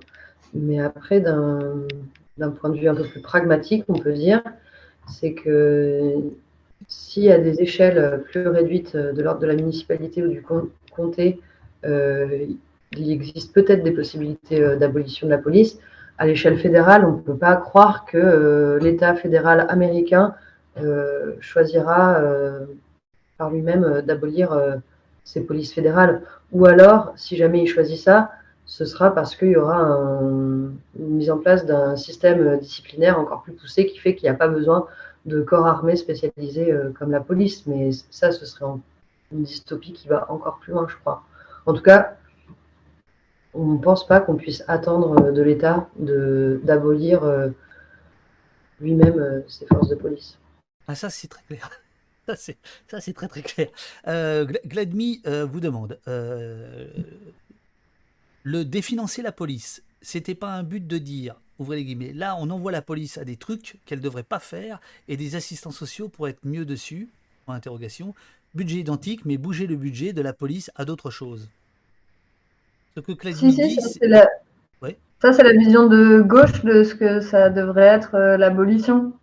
Mais euh, le... enfin, c'est sûr que, par exemple, il y a une critique très précise, très fine en termes de situation concrète, euh, de moments où la police est envoyée, par exemple, sur, sur des personnes qui sont en état de crise psy. Oui ça c'est évident que ça conduit à énormément de meurtres policiers sur ce type d'intervention. Donc on pourrait dire euh, oui, ce qu'il faut, c'est plutôt euh, euh, enlever une partie du pouvoir et des subventions de la police pour les rediriger vers des, services de santé mentale, par exemple, et, que ce ne soit plus à eux d'intervenir dans ce cas-là. Mmh euh, mais ça laisse euh, quand même intact la question d'intervention de la police. Enfin, je sais pas comment dire. Vous voyez, c'est que en fait, euh, ça correspond à des formes de stratégie électorale aussi de, la gauche, de dire on va enlever un peu de, budget au ministère de l'Intérieur, puis on va en mettre un peu plus au, ministère de la Santé, par exemple. Euh, nous, on avait l'impression que dans le mouvement abolitionniste, les gens allaient aussi un peu plus loin que ça à des endroits. Mais c'est une, c'est une partie du mouvement abolitionniste, en tout cas, qui soutient cette thèse-là.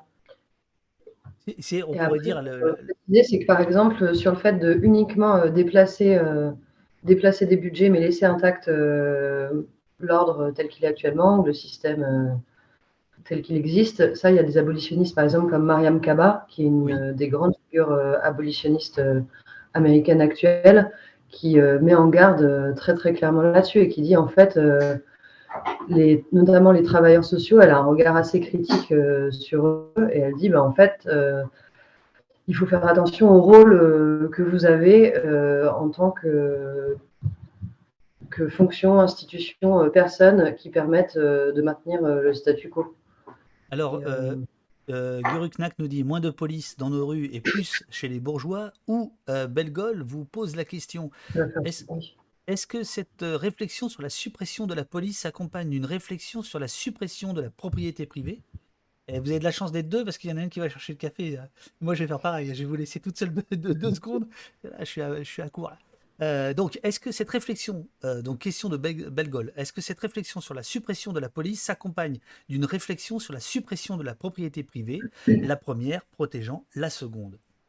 Et la propriété étant privée étant, alors là, le, c'est tout en haut là des, aux États-Unis. Hein, c'est mm. ce qu'il y a de plus haut là. On va pas faire mieux que ça.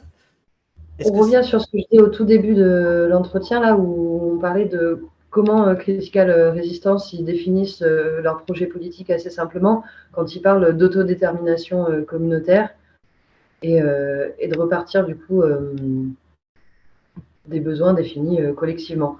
Mais là-dedans, on n'a pas lu de texte où ils se positionnent très clairement sur la question de la propriété privée. Mais en tout cas, sur la manière dont ils parlent d'autodétermination communautaire, on peut entendre quelque chose qui est clairement anticapitaliste et qui, qui va vers, euh, vers euh, redéfinir euh, des, échelles d'organisation qui ne sont pas une échelle sociétale, mais une échelle plus petite de l'ordre de la communauté. En tout cas, pour nous, c'est évident que juste supprimer la police dans ce monde-là, en laissant intact les rapports de force, notamment économiques, et qui sont ceux autour de la propriété privée, ça n'a pas de sens. évidemment que ça marche ensemble. Et que nous, c'est pour ça que la question d'abolir la police, pour nous, c'est une entrée vers euh, une discussion plus large de processus révolutionnaire. Ah, alors justement, alors là, il y a, Pierre-Ange euh, qui, euh, qui s'impatiente. en fait, tant qu'on ne parle pas d'une proposition alternative structurée, je suis incapable d'écouter l'entretien.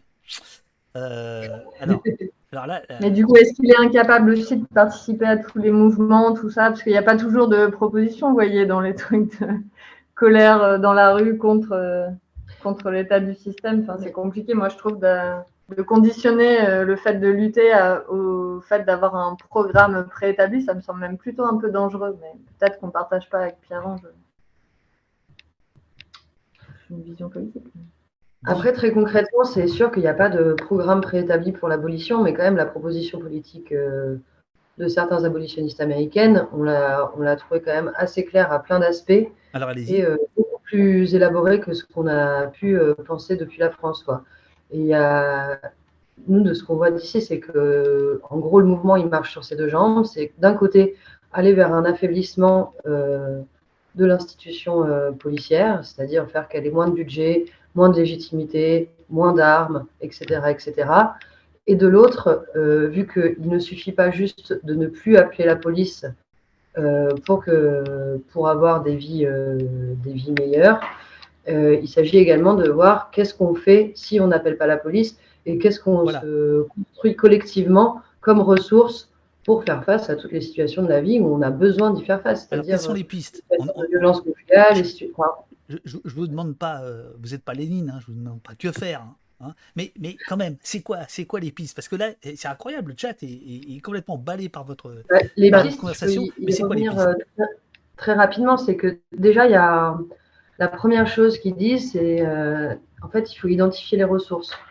Et euh, l'abolition, et là, c'est à notre tour de lire un petit bout du livre, mais c'est de dire en fait, on, ça ne va pas partir de nulle part, et il faut déjà être regarder qu'est-ce qui existe autour de nous pour pouvoir répondre à ces différentes situations. Et bien souvent, il existe euh, déjà euh, beaucoup de choses autres que l'institution policière. Et là-dessus, il y a une des abolitionnistes qui s'appelle Ruth Wilson Gilmore qui dit L'abolition n'est pas une absence, c'est une présence.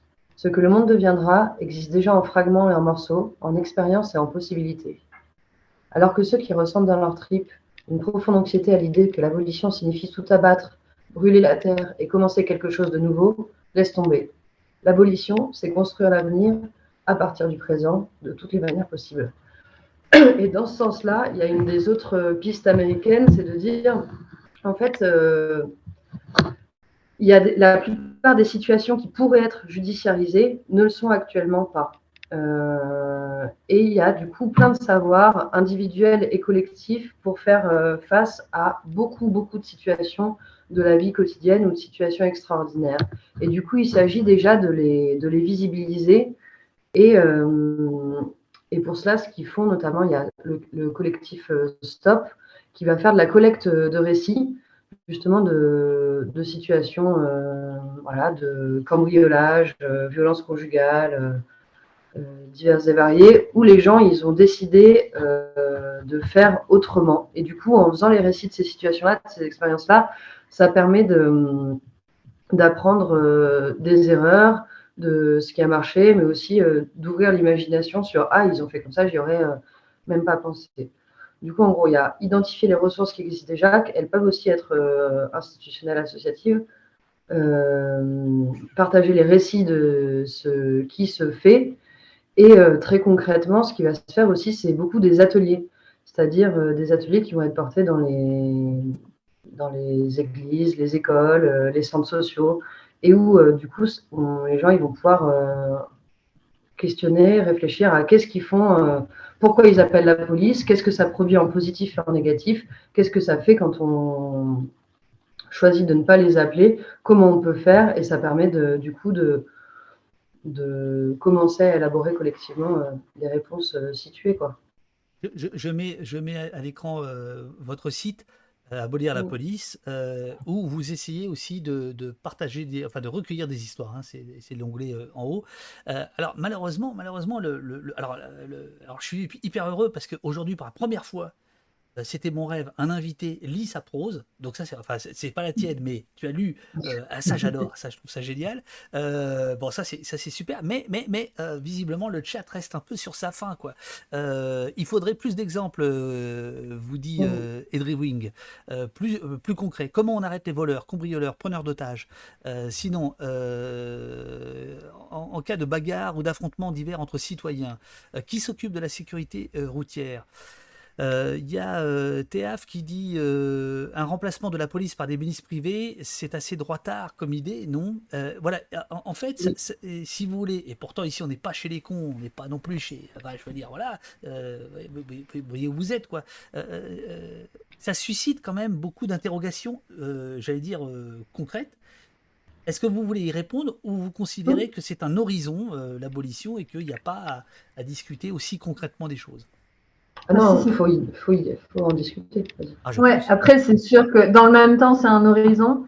Et c'est sûr que l'ampleur des questions que ça soulève, c'est aussi euh, révélateur de à quel point notre, euh, notre société et nous-mêmes mentalement, on, accorde une place euh, prépondérante à la police en dernier ressort comme, comme solution à des problèmes, et en plus qui n'est pas forcément effective. Quoi.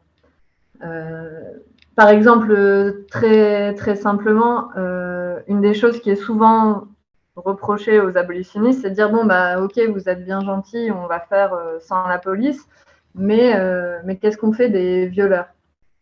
Alors, déjà, pour reprendre cette question, il faudrait d'abord constater ce que fait la police effectivement des violeurs.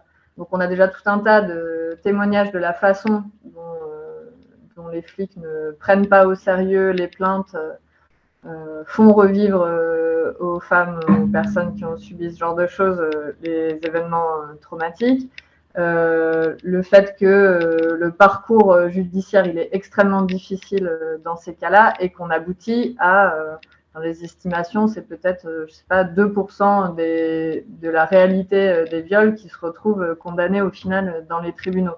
Du coup, le premier geste, c'est d'abord de se défaire nous-mêmes de euh, l'idéal que en fait cette société tient euh, très bien et que ce genre de problèmes qui sont effectivement euh, vitaux, centraux à, affronter, seraient gérés par la police. C'est faux en fait. ce, n'est pas ce que fait effectivement la police. Donc il y a tout un travail déjà de défaire la mythologie qu'on accorde tacitement à la police. Et après, il y a la question en effet de qu'est-ce qu'on peut faire euh, très concrètement euh, dans ces cas-là. et qui est abordée notamment par, par des féministes abolitionnistes sur cette question très précise du viol et des agressions. Mais après, il y a d'autres questions qui ont été, qui ont été soulevées. par exemple, sur, sur le, les violences entre personnes, je sais pas, c'est un, oui, alors par, exemple, je, vais t'aider. Alors, je ne sais pas si vous pouvez redresser un tout petit peu l'écran. voilà, c'est quand même, même plus sympathique. Bah, oui, voilà. En plus, là, le, je sais pas où vous êtes là, mais vous avez un beau soleil là derrière vous. Euh, là, c'est bien. Là, c'est nickel. Là, c'est nickel. Euh, oui, par exemple, il y a euh, Bonacci qui dit Quelle solution alternative est-ce que vous envisageriez pour intervenir en cas de violence, vol, viol? Alors, vient de répondre violence conjugale, prise d'otage, tentative de suicide, grand banditisme, c'est-à-dire des choses qui ne se règlent pas forcément à coup de discussion. Les policiers et gendarmes sont formés à la lutte et au port d'armes. Comment remplacer ces compétences? Bah, C'est sûr que par exemple, il y, a un atelier qu'on fait. Euh, nous-mêmes, euh, on a fait une tournée là autour du bouquin où on est allé dans différentes villes. Ah bah ça, on est au courant. Vous avez annulé hein, votre rendez-vous au poste parce que vous étiez dans un atelier en Belgique.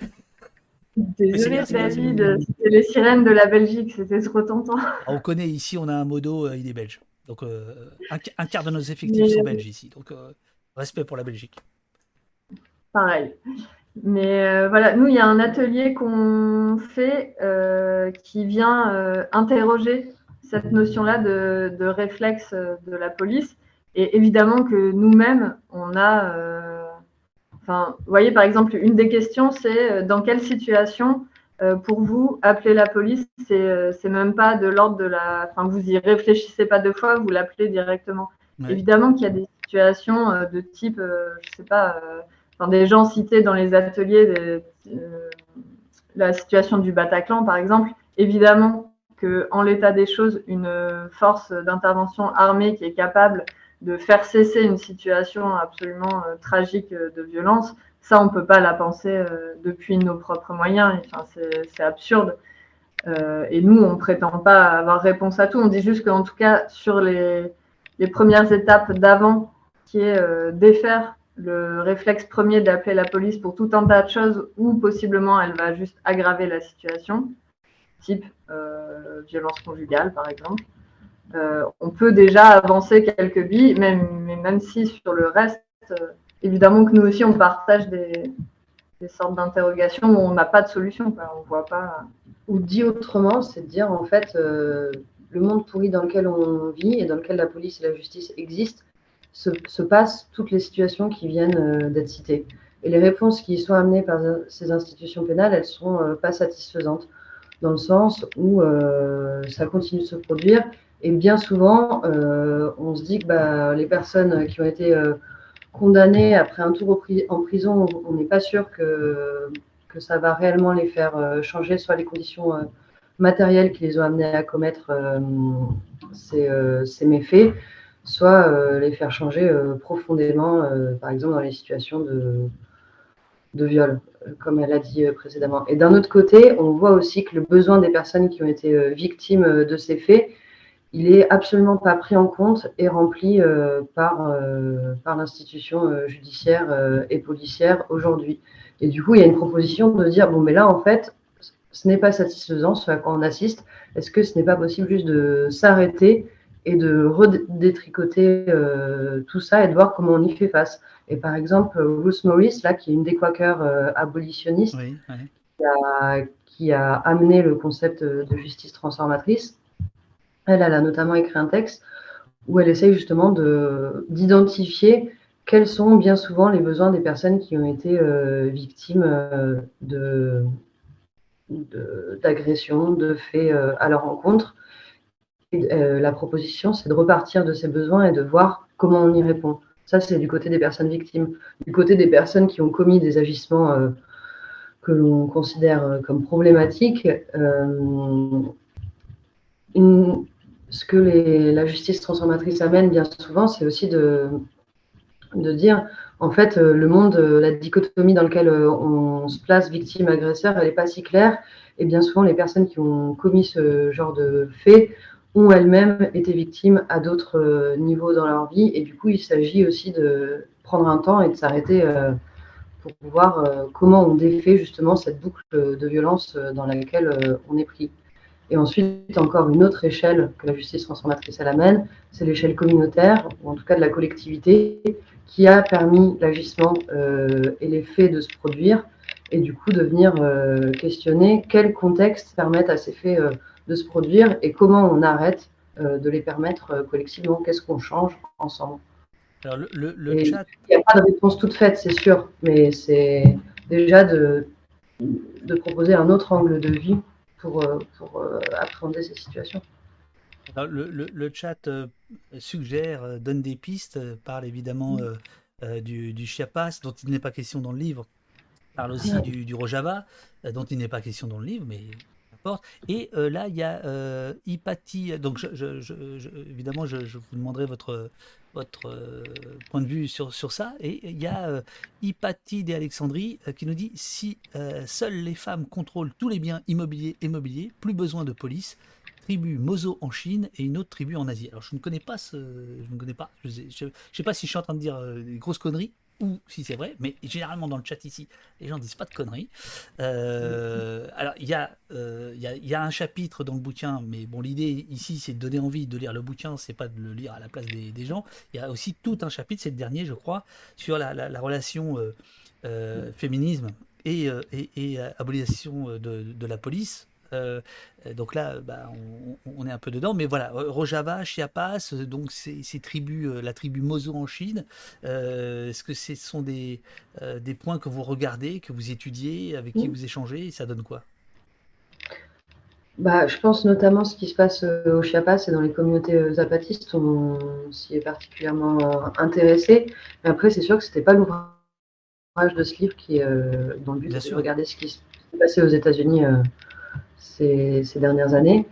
Euh, et, ce qu'on observe, c'est quand même la proposition euh, zapatiste. Effectivement, c'est une proposition qui est complètement différente. Et c'est là où, pareil, au début de l'entretien, on disait bon, la proposition américaine abolitionniste, elle est très très particulière on ne l'a pas retrouvée ailleurs. Parce que par exemple, euh, dans les communautés zapatistes, ce qui se fait, c'est qu'il y a une police, mais c'est une police communautaire.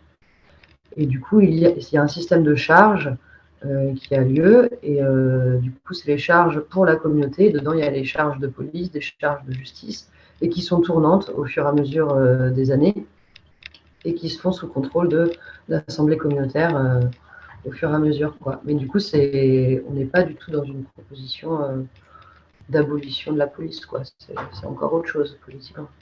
Alors, il y a vraiment plein de, plein de questions. Je, vous les remonte. Hein. Mm. Le résultat, alors, abolition. Euh, donc, euh, le résultat risque d'être le même qu'avec les autres.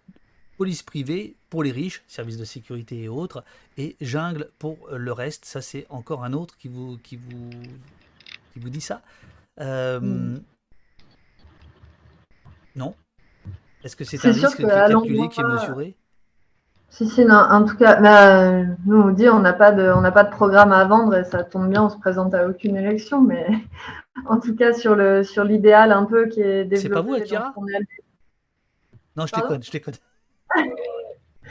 sur euh, sur l'idéal un peu euh, communautaire qui est développé, c'est sûr que ça laisse euh, entrevoir le risque de, de, ce qui, de ce que sont d'ailleurs déjà aux États-Unis un peu les gated communities, les, les communautés de ghetto pour riches, fermées par des grilles avec des services de sécurité privés pendant que le, reste, euh, le reste des gens euh, euh, voilà, vivent autour dans des conditions déplorables.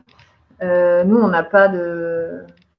Enfin, je sais pas comment dire. On n'a pas de solution clé en main à cette, à cette perspective-là, à part qu'on on doute aussi que ce genre de vie soit, soit souhaitable du côté des, des ghettos de riches. Quoi.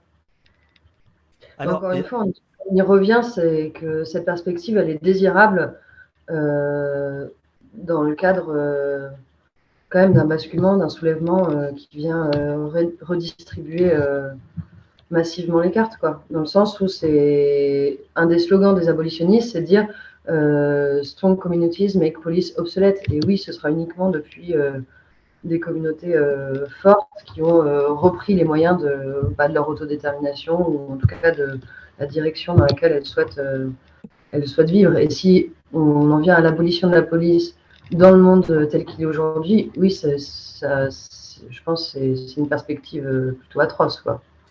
Mais concrètement, ce que ça veut dire en l'état de choses, c'est euh, renforcer des solidarités avec les personnes euh, qui, font, qui se retrouvent face à la police, euh, délégitimer l'institution en montrant son travail effectif, qui est quand même assez loin de, de ses prétentions officielles, visibiliser tous les meurtres policiers, s'entraider avec les, avec les personnes qui font face, sortir le plus possible les gens de de prison ou avoir de la solidarité quand, euh, quand des gens sont arrêtés, par exemple, dans des cadres de manifestation. Ça veut dire tout ça euh, déjà en l'état. Et ça, on n'a pas besoin d'être dans un monde euh, idéal où il y aurait plus de police pour commencer à le faire. Pierre-Ange, qui m'a l'air très, très en verve ce matin dans le, dans le, dans le chat, qui, qui essaie de vous pousser dans vos, dans vos retranchements, hein, qui dit que vous êtes plutôt dans le constat, dans le vœu pieux, etc.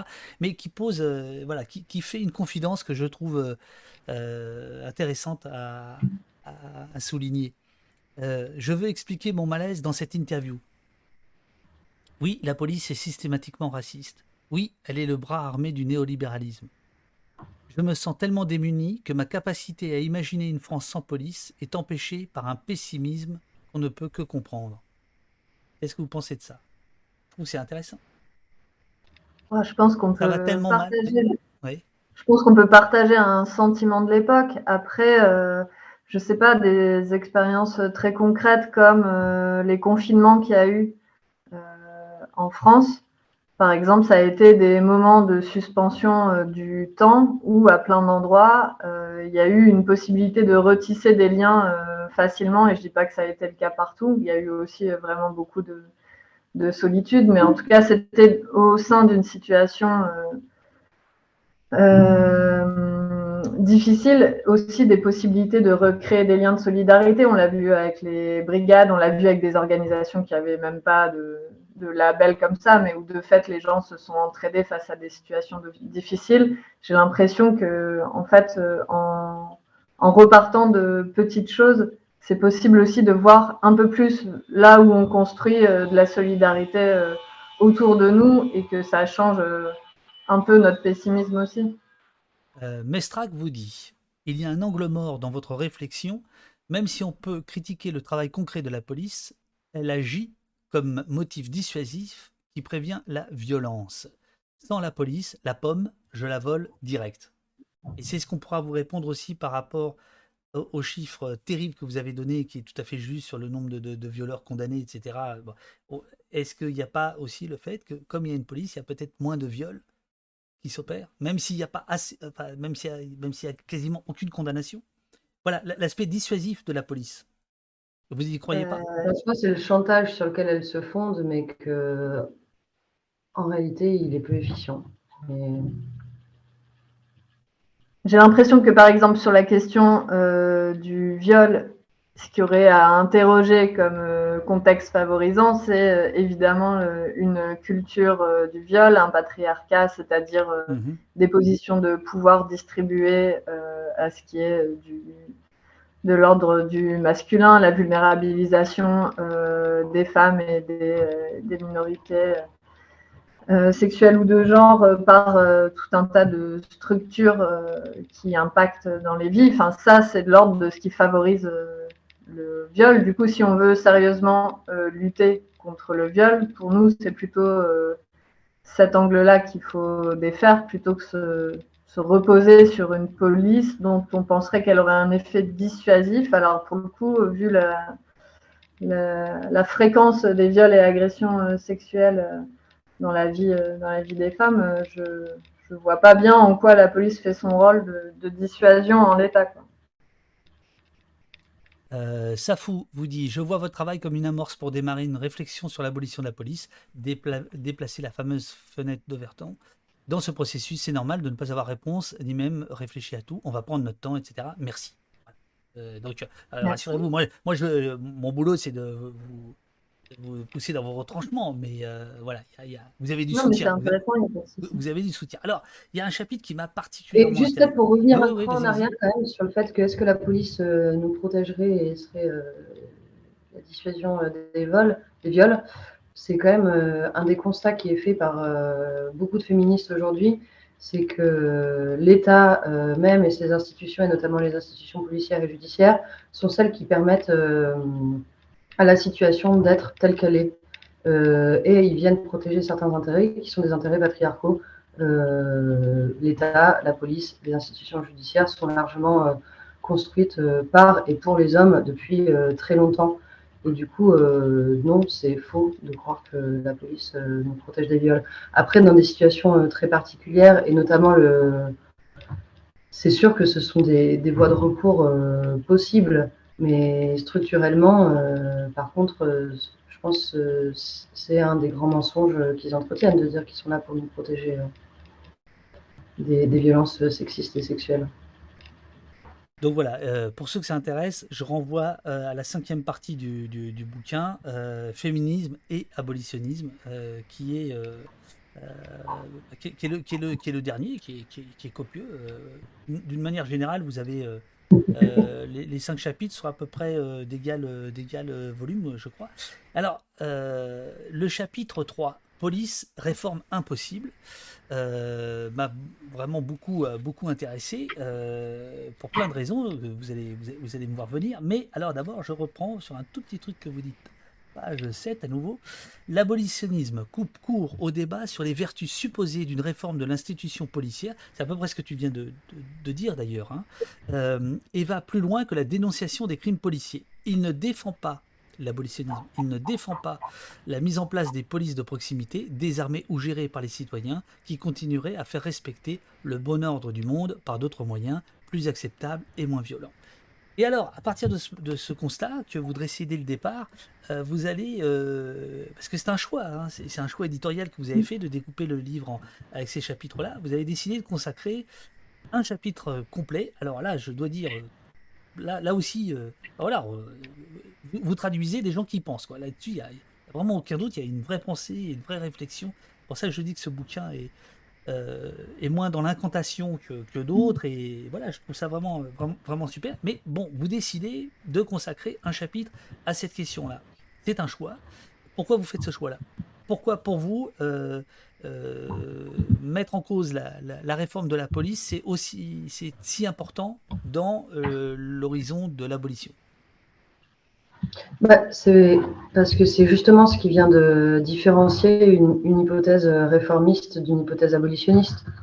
Et euh, justement, le, mot d'ordre, l'horizon d'abolition de la police, elle s'inscrit en contre euh, la réforme euh, de l'institution policière, précisément parce qu'il y a des constats qui sont faits que euh, la réforme de la police est structurellement impossible, ou alors si elle est possible, elle va toujours œuvrer pour l'amélioration de l'institution policière. l'amélioration pour qui? Pour le pouvoir en place, pour les policiers. Euh, ça va toujours venir euh, consolider euh, leur légitimité et leur pouvoir sous, couvert de tuer de manière, on va dire, plus, convenable, plus politiquement correcte. On a mis ça en avant aussi parce que c'est ce qui est avancé le plus fréquemment en, France, mais pas que. Hein. Euh, à la suite d'événements qui finissent par être reconnus tant bien que mal comme des violences policières, même si on a vu qu'en France, euh, le terme même euh, était compliqué à dire dans, dans la bouche du président. Mais ce, qui est, ce qui est tout de suite mis en branle, c'est la question de la réforme de la police. Euh, après le, passage à tabac de Michel Zecler, par exemple en France, pendant le mouvement de la loi sécurité globale, on a eu droit au Beauvau de la sécurité, qui a débouché sur quoi euh, Les transports gratuits euh, pour les flics, il me semble le fait de payer leur, leur, mutuelle, et au final plus de pouvoir policier. C'est comme après le, le, la mort de Rémi Fraisse, euh, tué par une grenade d'un gendarme euh, sur le barrage de Silence, il y a eu une commission parlementaire qui a abouti sur euh, la proposition des interdictions administratives de manifester. Donc en fait, à chaque fois que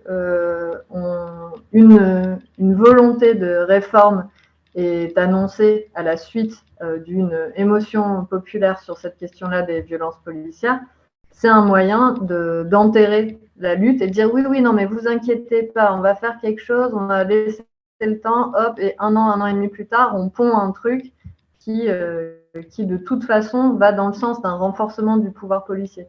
Et donc c'était pour ça qu'on avait envie de, de mettre l'accent là-dessus, sur cette question de la réforme. Et une autre raison pourquoi on met l'accent sur cette question de la réforme, c'est que euh, depuis les luttes également en France, du coup, euh, jusqu'à présent, nous, on a beaucoup entendu euh, des horizons réformistes qui s'énonçaient, des luttes, par exemple, pour défaire l'armement policier, pour interdire certaines pratiques, pour une IGPN civile, pour laquelle toi, tu t'es beaucoup prononcé, par exemple, mmh. et que c'était toujours des, des, luttes dans une perspective d'une réforme pour une meilleure euh, institution euh, policière.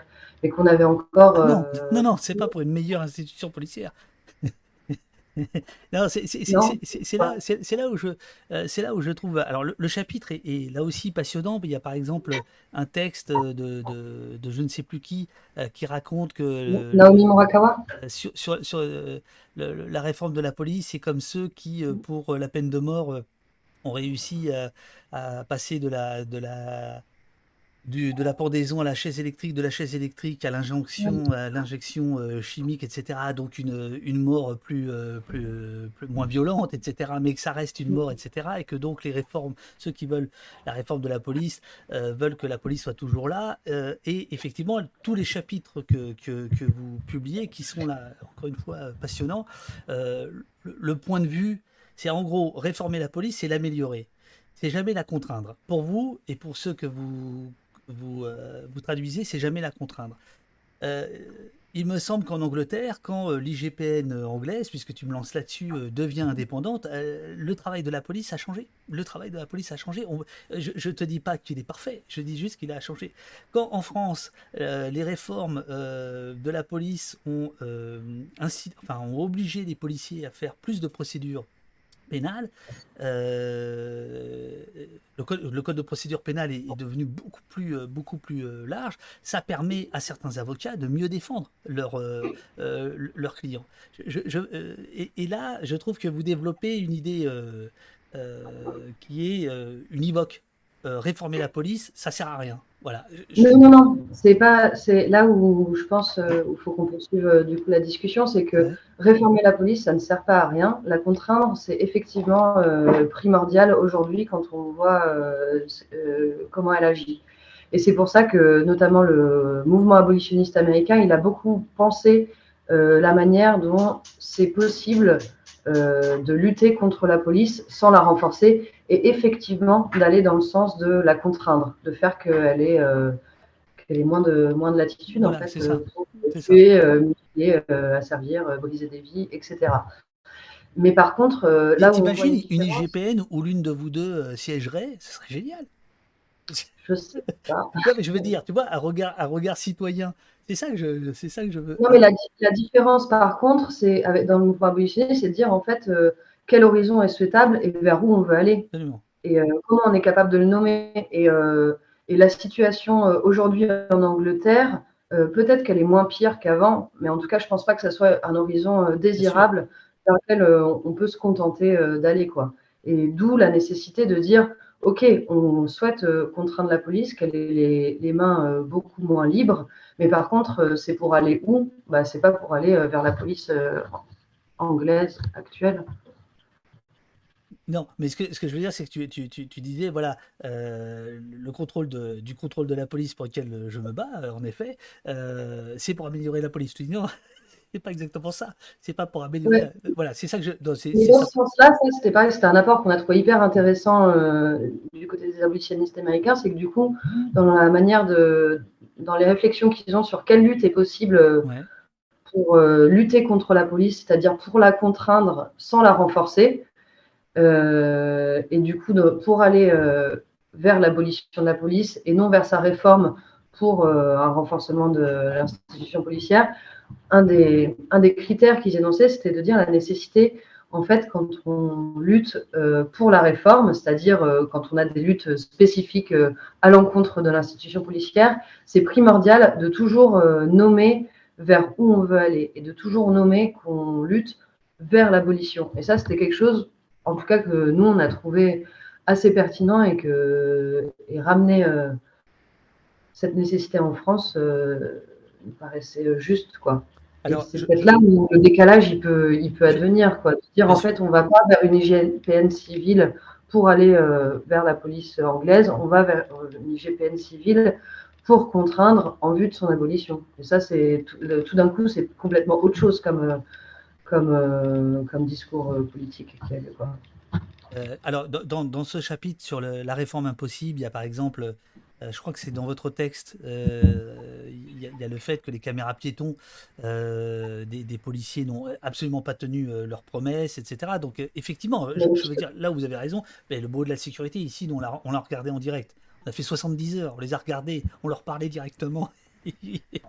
Euh, on, est les premiers à savoir que c'était euh, une opération de, de, de, com. Enfin, c'était, c'était absolument épouvantable. Là-dessus, on est, on est d'accord. Après, par exemple, sur, sur le, le, désarmement, euh, il y a aujourd'hui des collectifs dont vous, dont, dont, vous parlez qui, ah qui, sont pour un désarmement des, des, policiers, qui était le programme de Pierre Jox en 1984. Hein. Je veux dire, c'est pas, c'est, ça, peut paraître très très très très loin, mais bon voilà. ah, je suis sous-mixé, c'est pas, bon, pas grave, c'est pas grave que je sois sous-mixé. Euh, euh, je vais mettre, je vais mettre en. Alors non, ouais, c'est ça. D'abord, je, je, vais mettre euh, à l'écran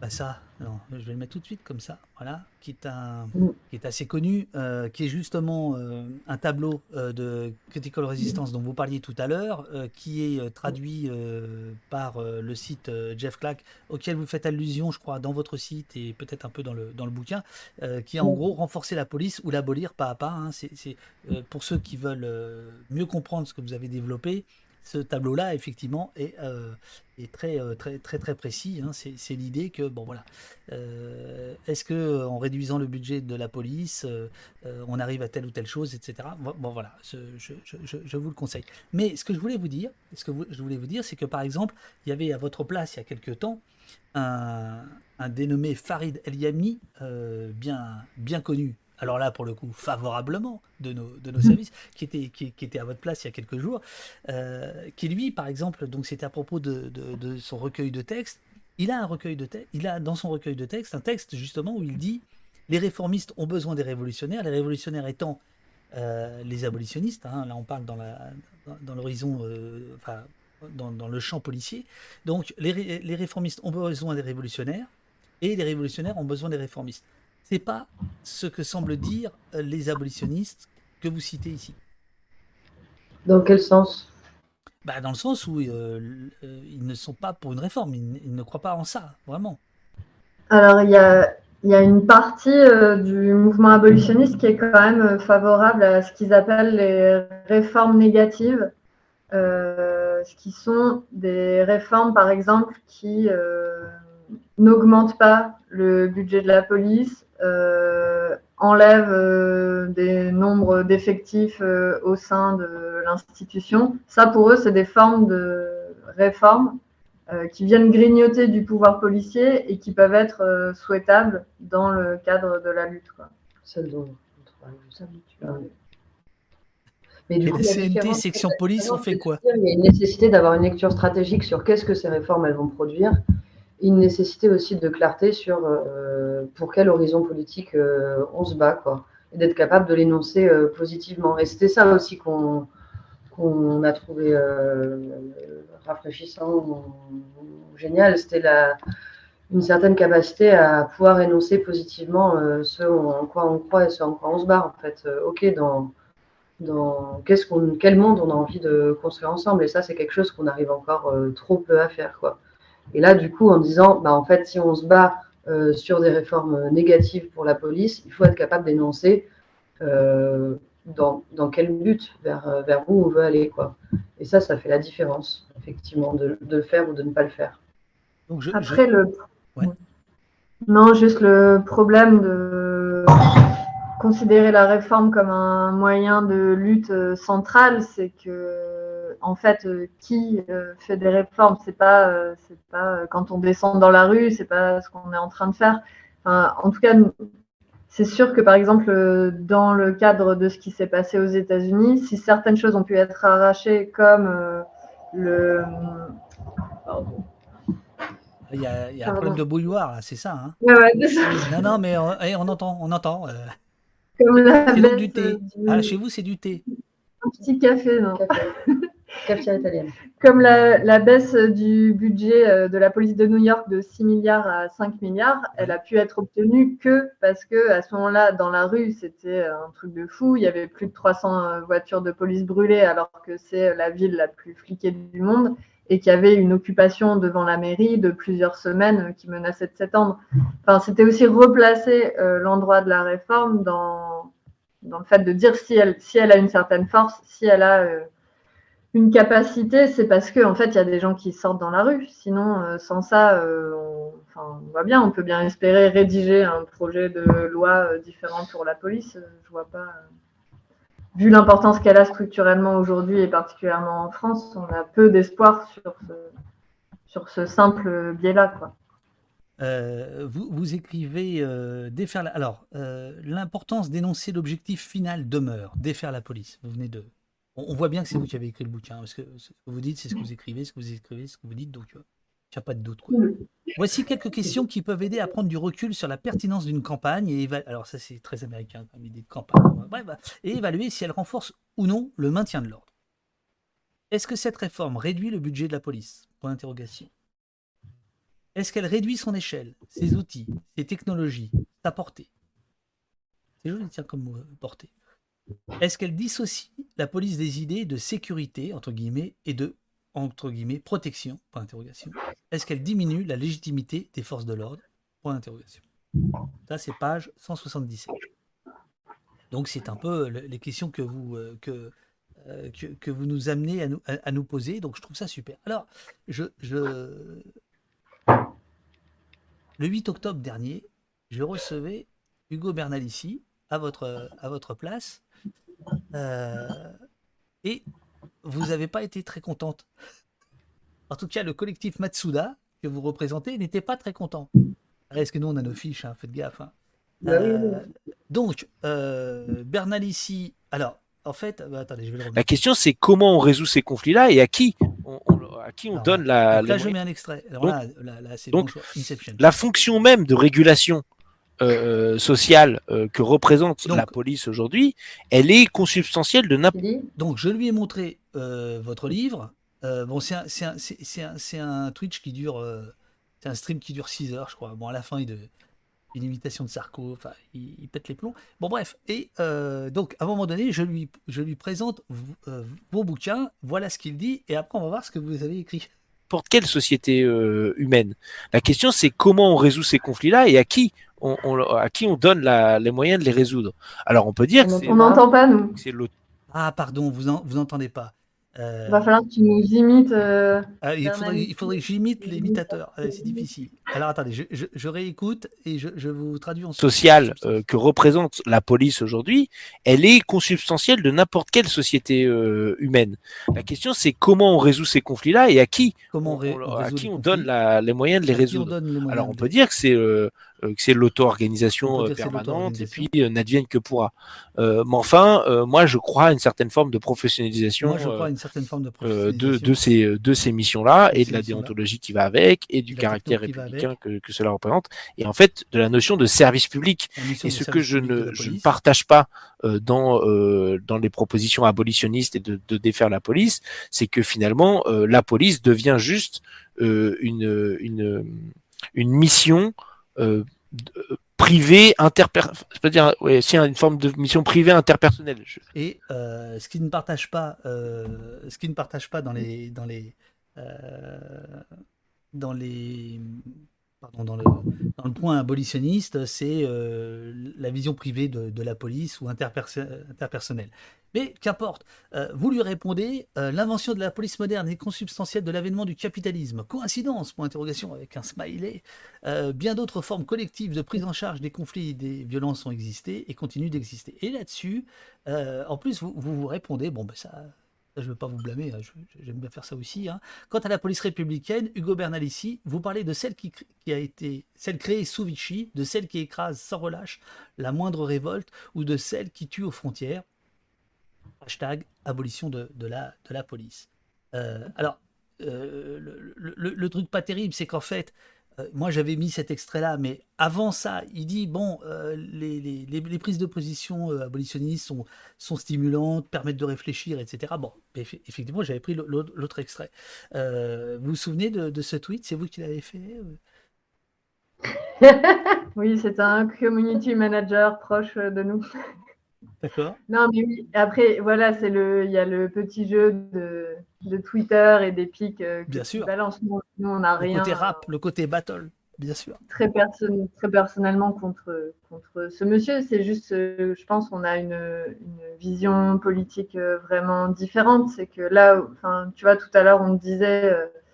Ah, mais le problème, c'est les formes de gouvernementalité à l'échelle d'une société. Le problème, enfin, clairement, je pense que que Hugo Bernalicis, euh, et c'est pour ça que son parti se présente euh, aux élections, il croit au fait de, de gérer euh, un pays depuis un gouvernement, alors que pour nous, c'est la forme même dans laquelle c'est pas pas possible d'endiguer les, rapports de pouvoir tels qu'ils existent. Quoi. Enfin, on n'a pas le même pas le même imaginaire politique derrière. Évidemment, quand on dit euh, la police républicaine, euh, c'est celle de Vichy, etc., c'était par rapport aussi à un, tweet de je sais plus quel euh, compte de la police nationale qui avait fait un petit quiz.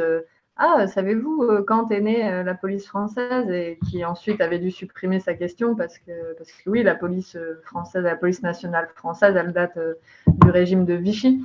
et c'est ça qu'on a voulu faire sur l'histoire de la police américaine, c'est montrer euh, précisément ses conditions d'émergence et ça permet d'avoir une vision claire de son rôle politique. Mais ce qui nous non mais pourquoi je pourquoi je, vous ressors ça? Parce que ça me fait ça me fait rigoler bien sûr. Euh, et puis moi j'aime bien mettre les gens en, relation si vous voulez. Euh, mais par exemple bon France Insoumise porte dans son programme la dissolution des bacs. Bah, ça, c'est quand même, dans, dans, le genre réformiste, euh, c'est quand, même, euh, c'est quand même une avancée. Non?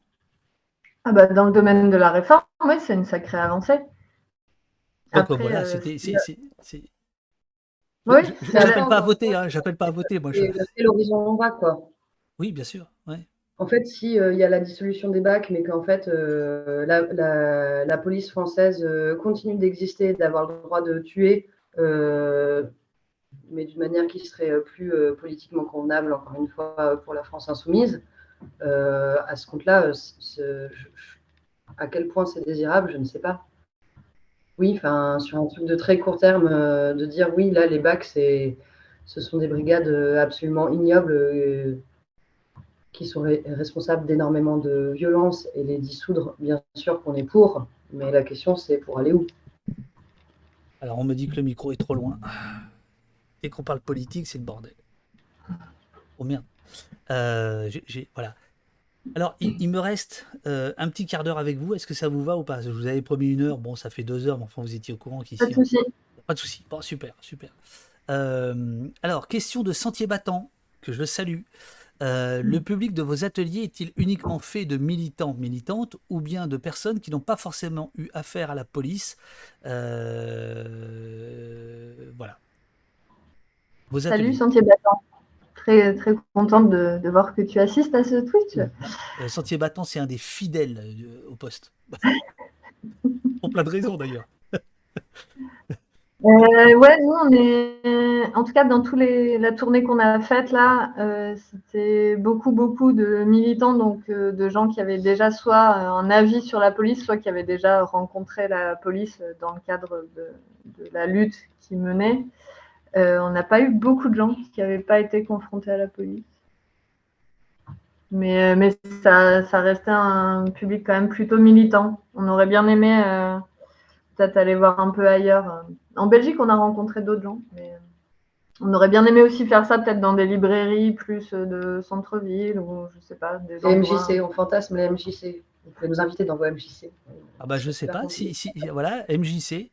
Euh, si, euh, si dans, le, dans le chat, il y a des, des MJseurs et des MJseuses. euh, voilà, le collectif Matsuda euh, déboule.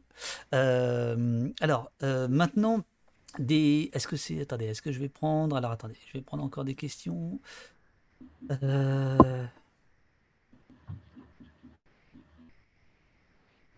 Non, alors ça, on l'a déjà fait. Euh, Ah bah si, bah, une question qui rejoint un peu la, la- la première. Euh, Qu'est-ce qui vous, à titre personnel, vous a amené à vous intéresser à la question de la police et de son abolition?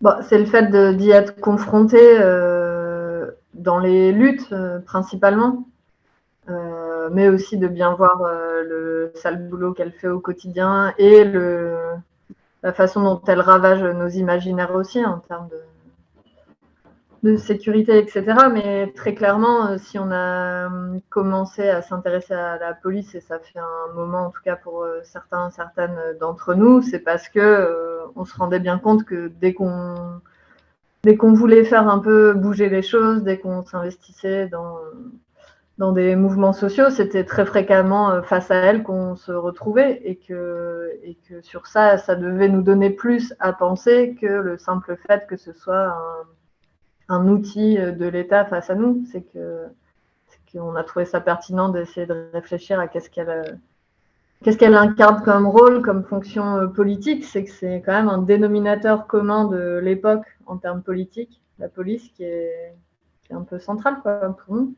Dit autrement, en 2016, il y avait le slogan qui revenait euh, principalement, c'était Tout le monde déteste la police.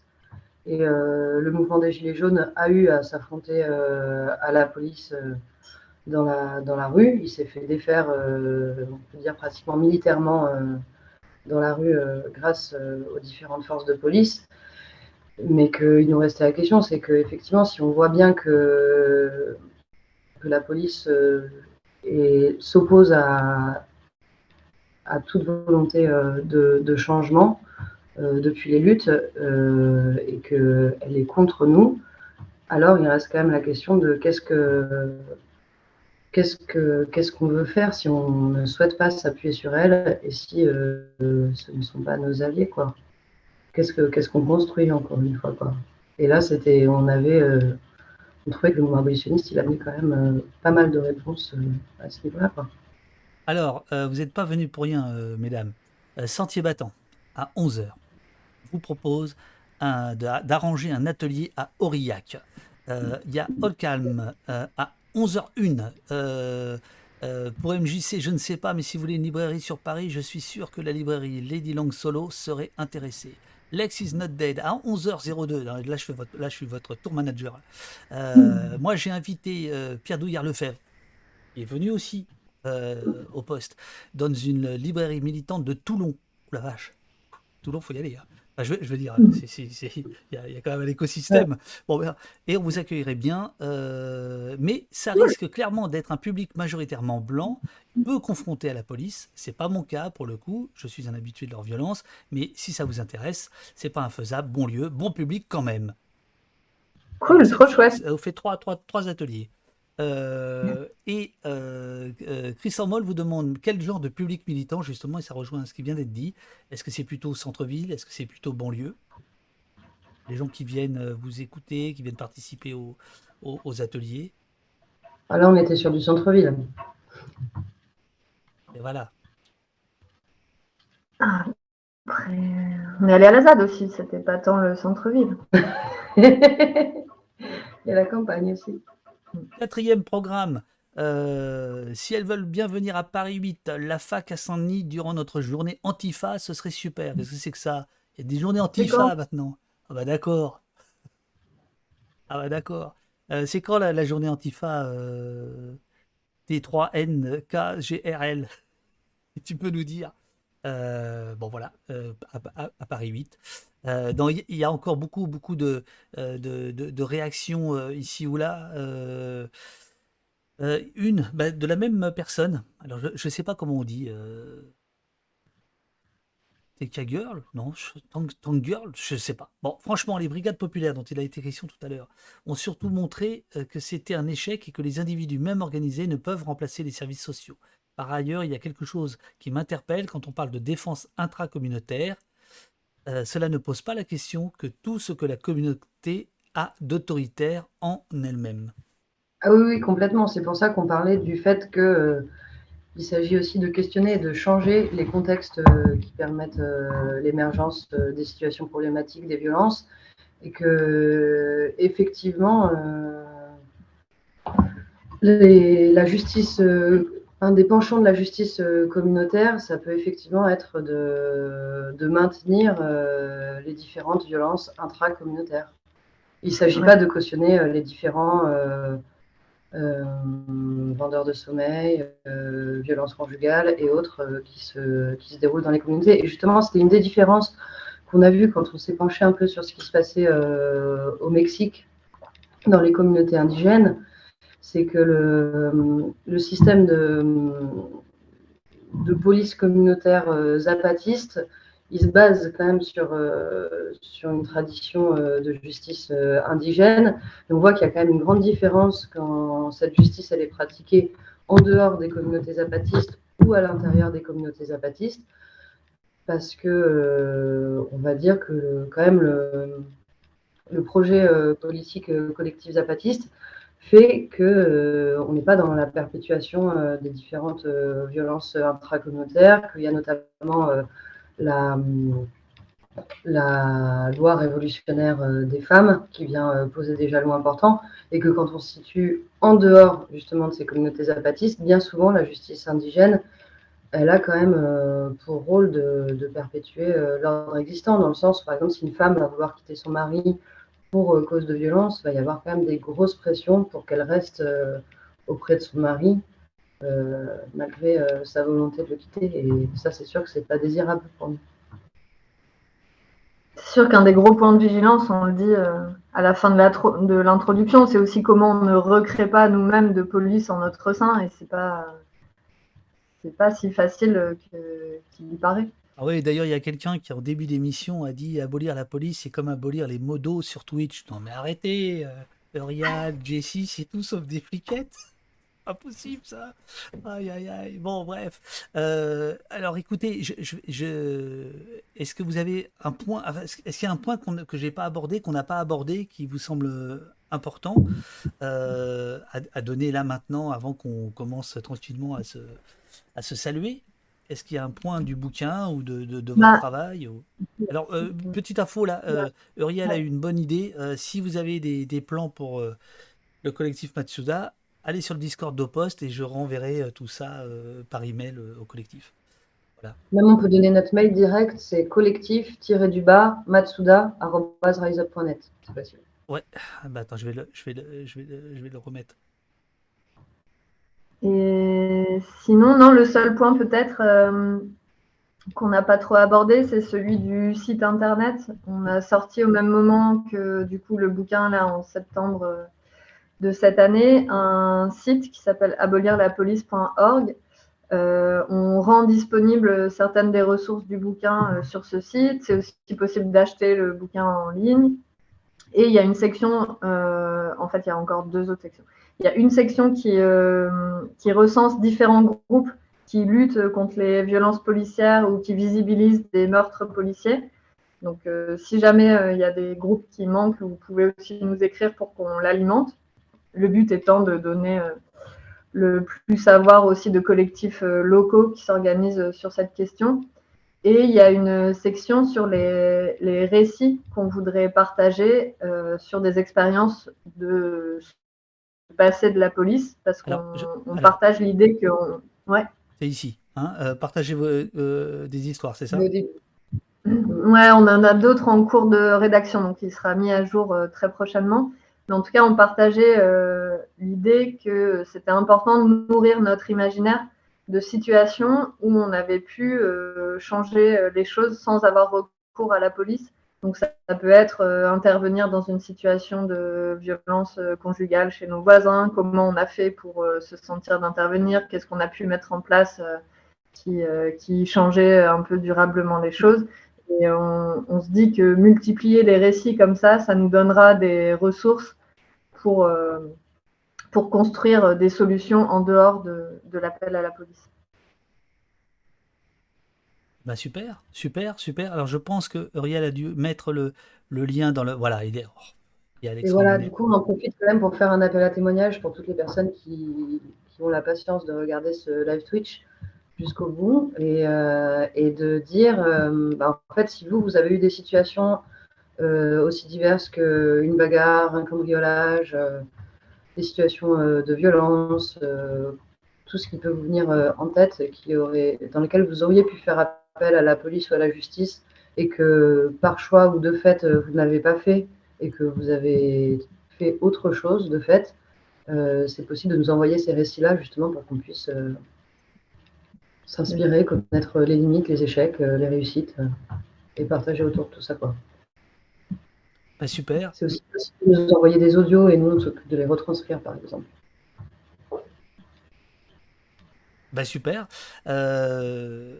Clara Julie, je vais, je vais vous saluer, je vais vous remercier. Je pense que le chat va en faire de même. Je redonne donc les références. Ça, c'est mon, mon instant euh, Bernard Pivot. Euh, donc, euh, Défaire la police chez Divergence. Est-ce que je parle du, du texte de Quadrupani et d'un dénommé, dénommé comment, il, s'appelle- comment il se fait appeler le, Mathieu? Jérôme, Jérôme Floch. voilà. Non, j'en parle pas. Oui, pourquoi peut-on dire que tous les flics sont des bâtards? Il est drôle ce texte.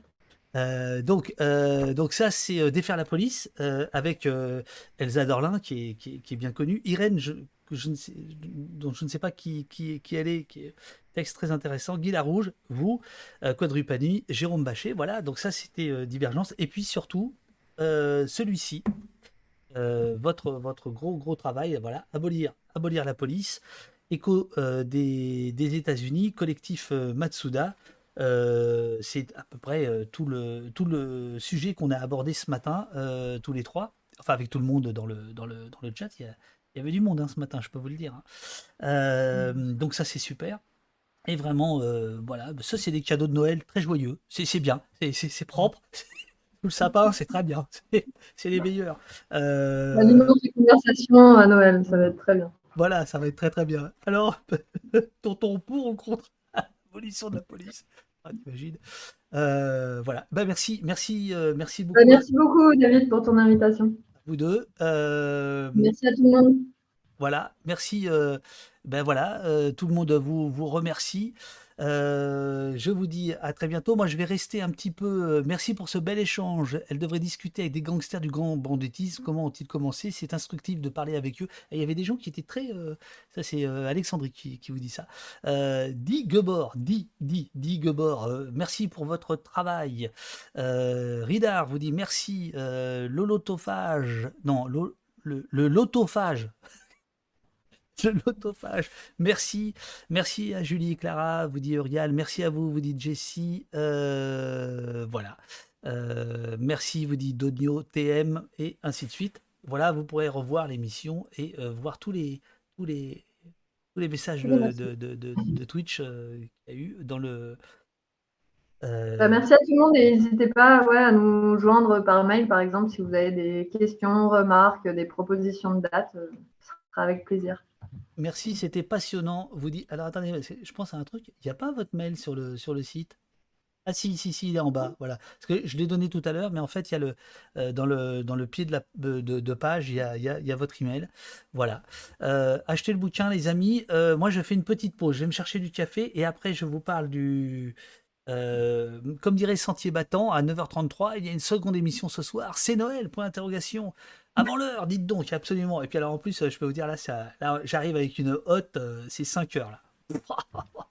Truc de dingue. Bon, bah euh, voilà. Merci beaucoup à vous, à vous deux. Et, euh, Merci à vous. et, à, et à très vite. Je fais le plan euh, pause et euh, on se retrouve dans deux minutes.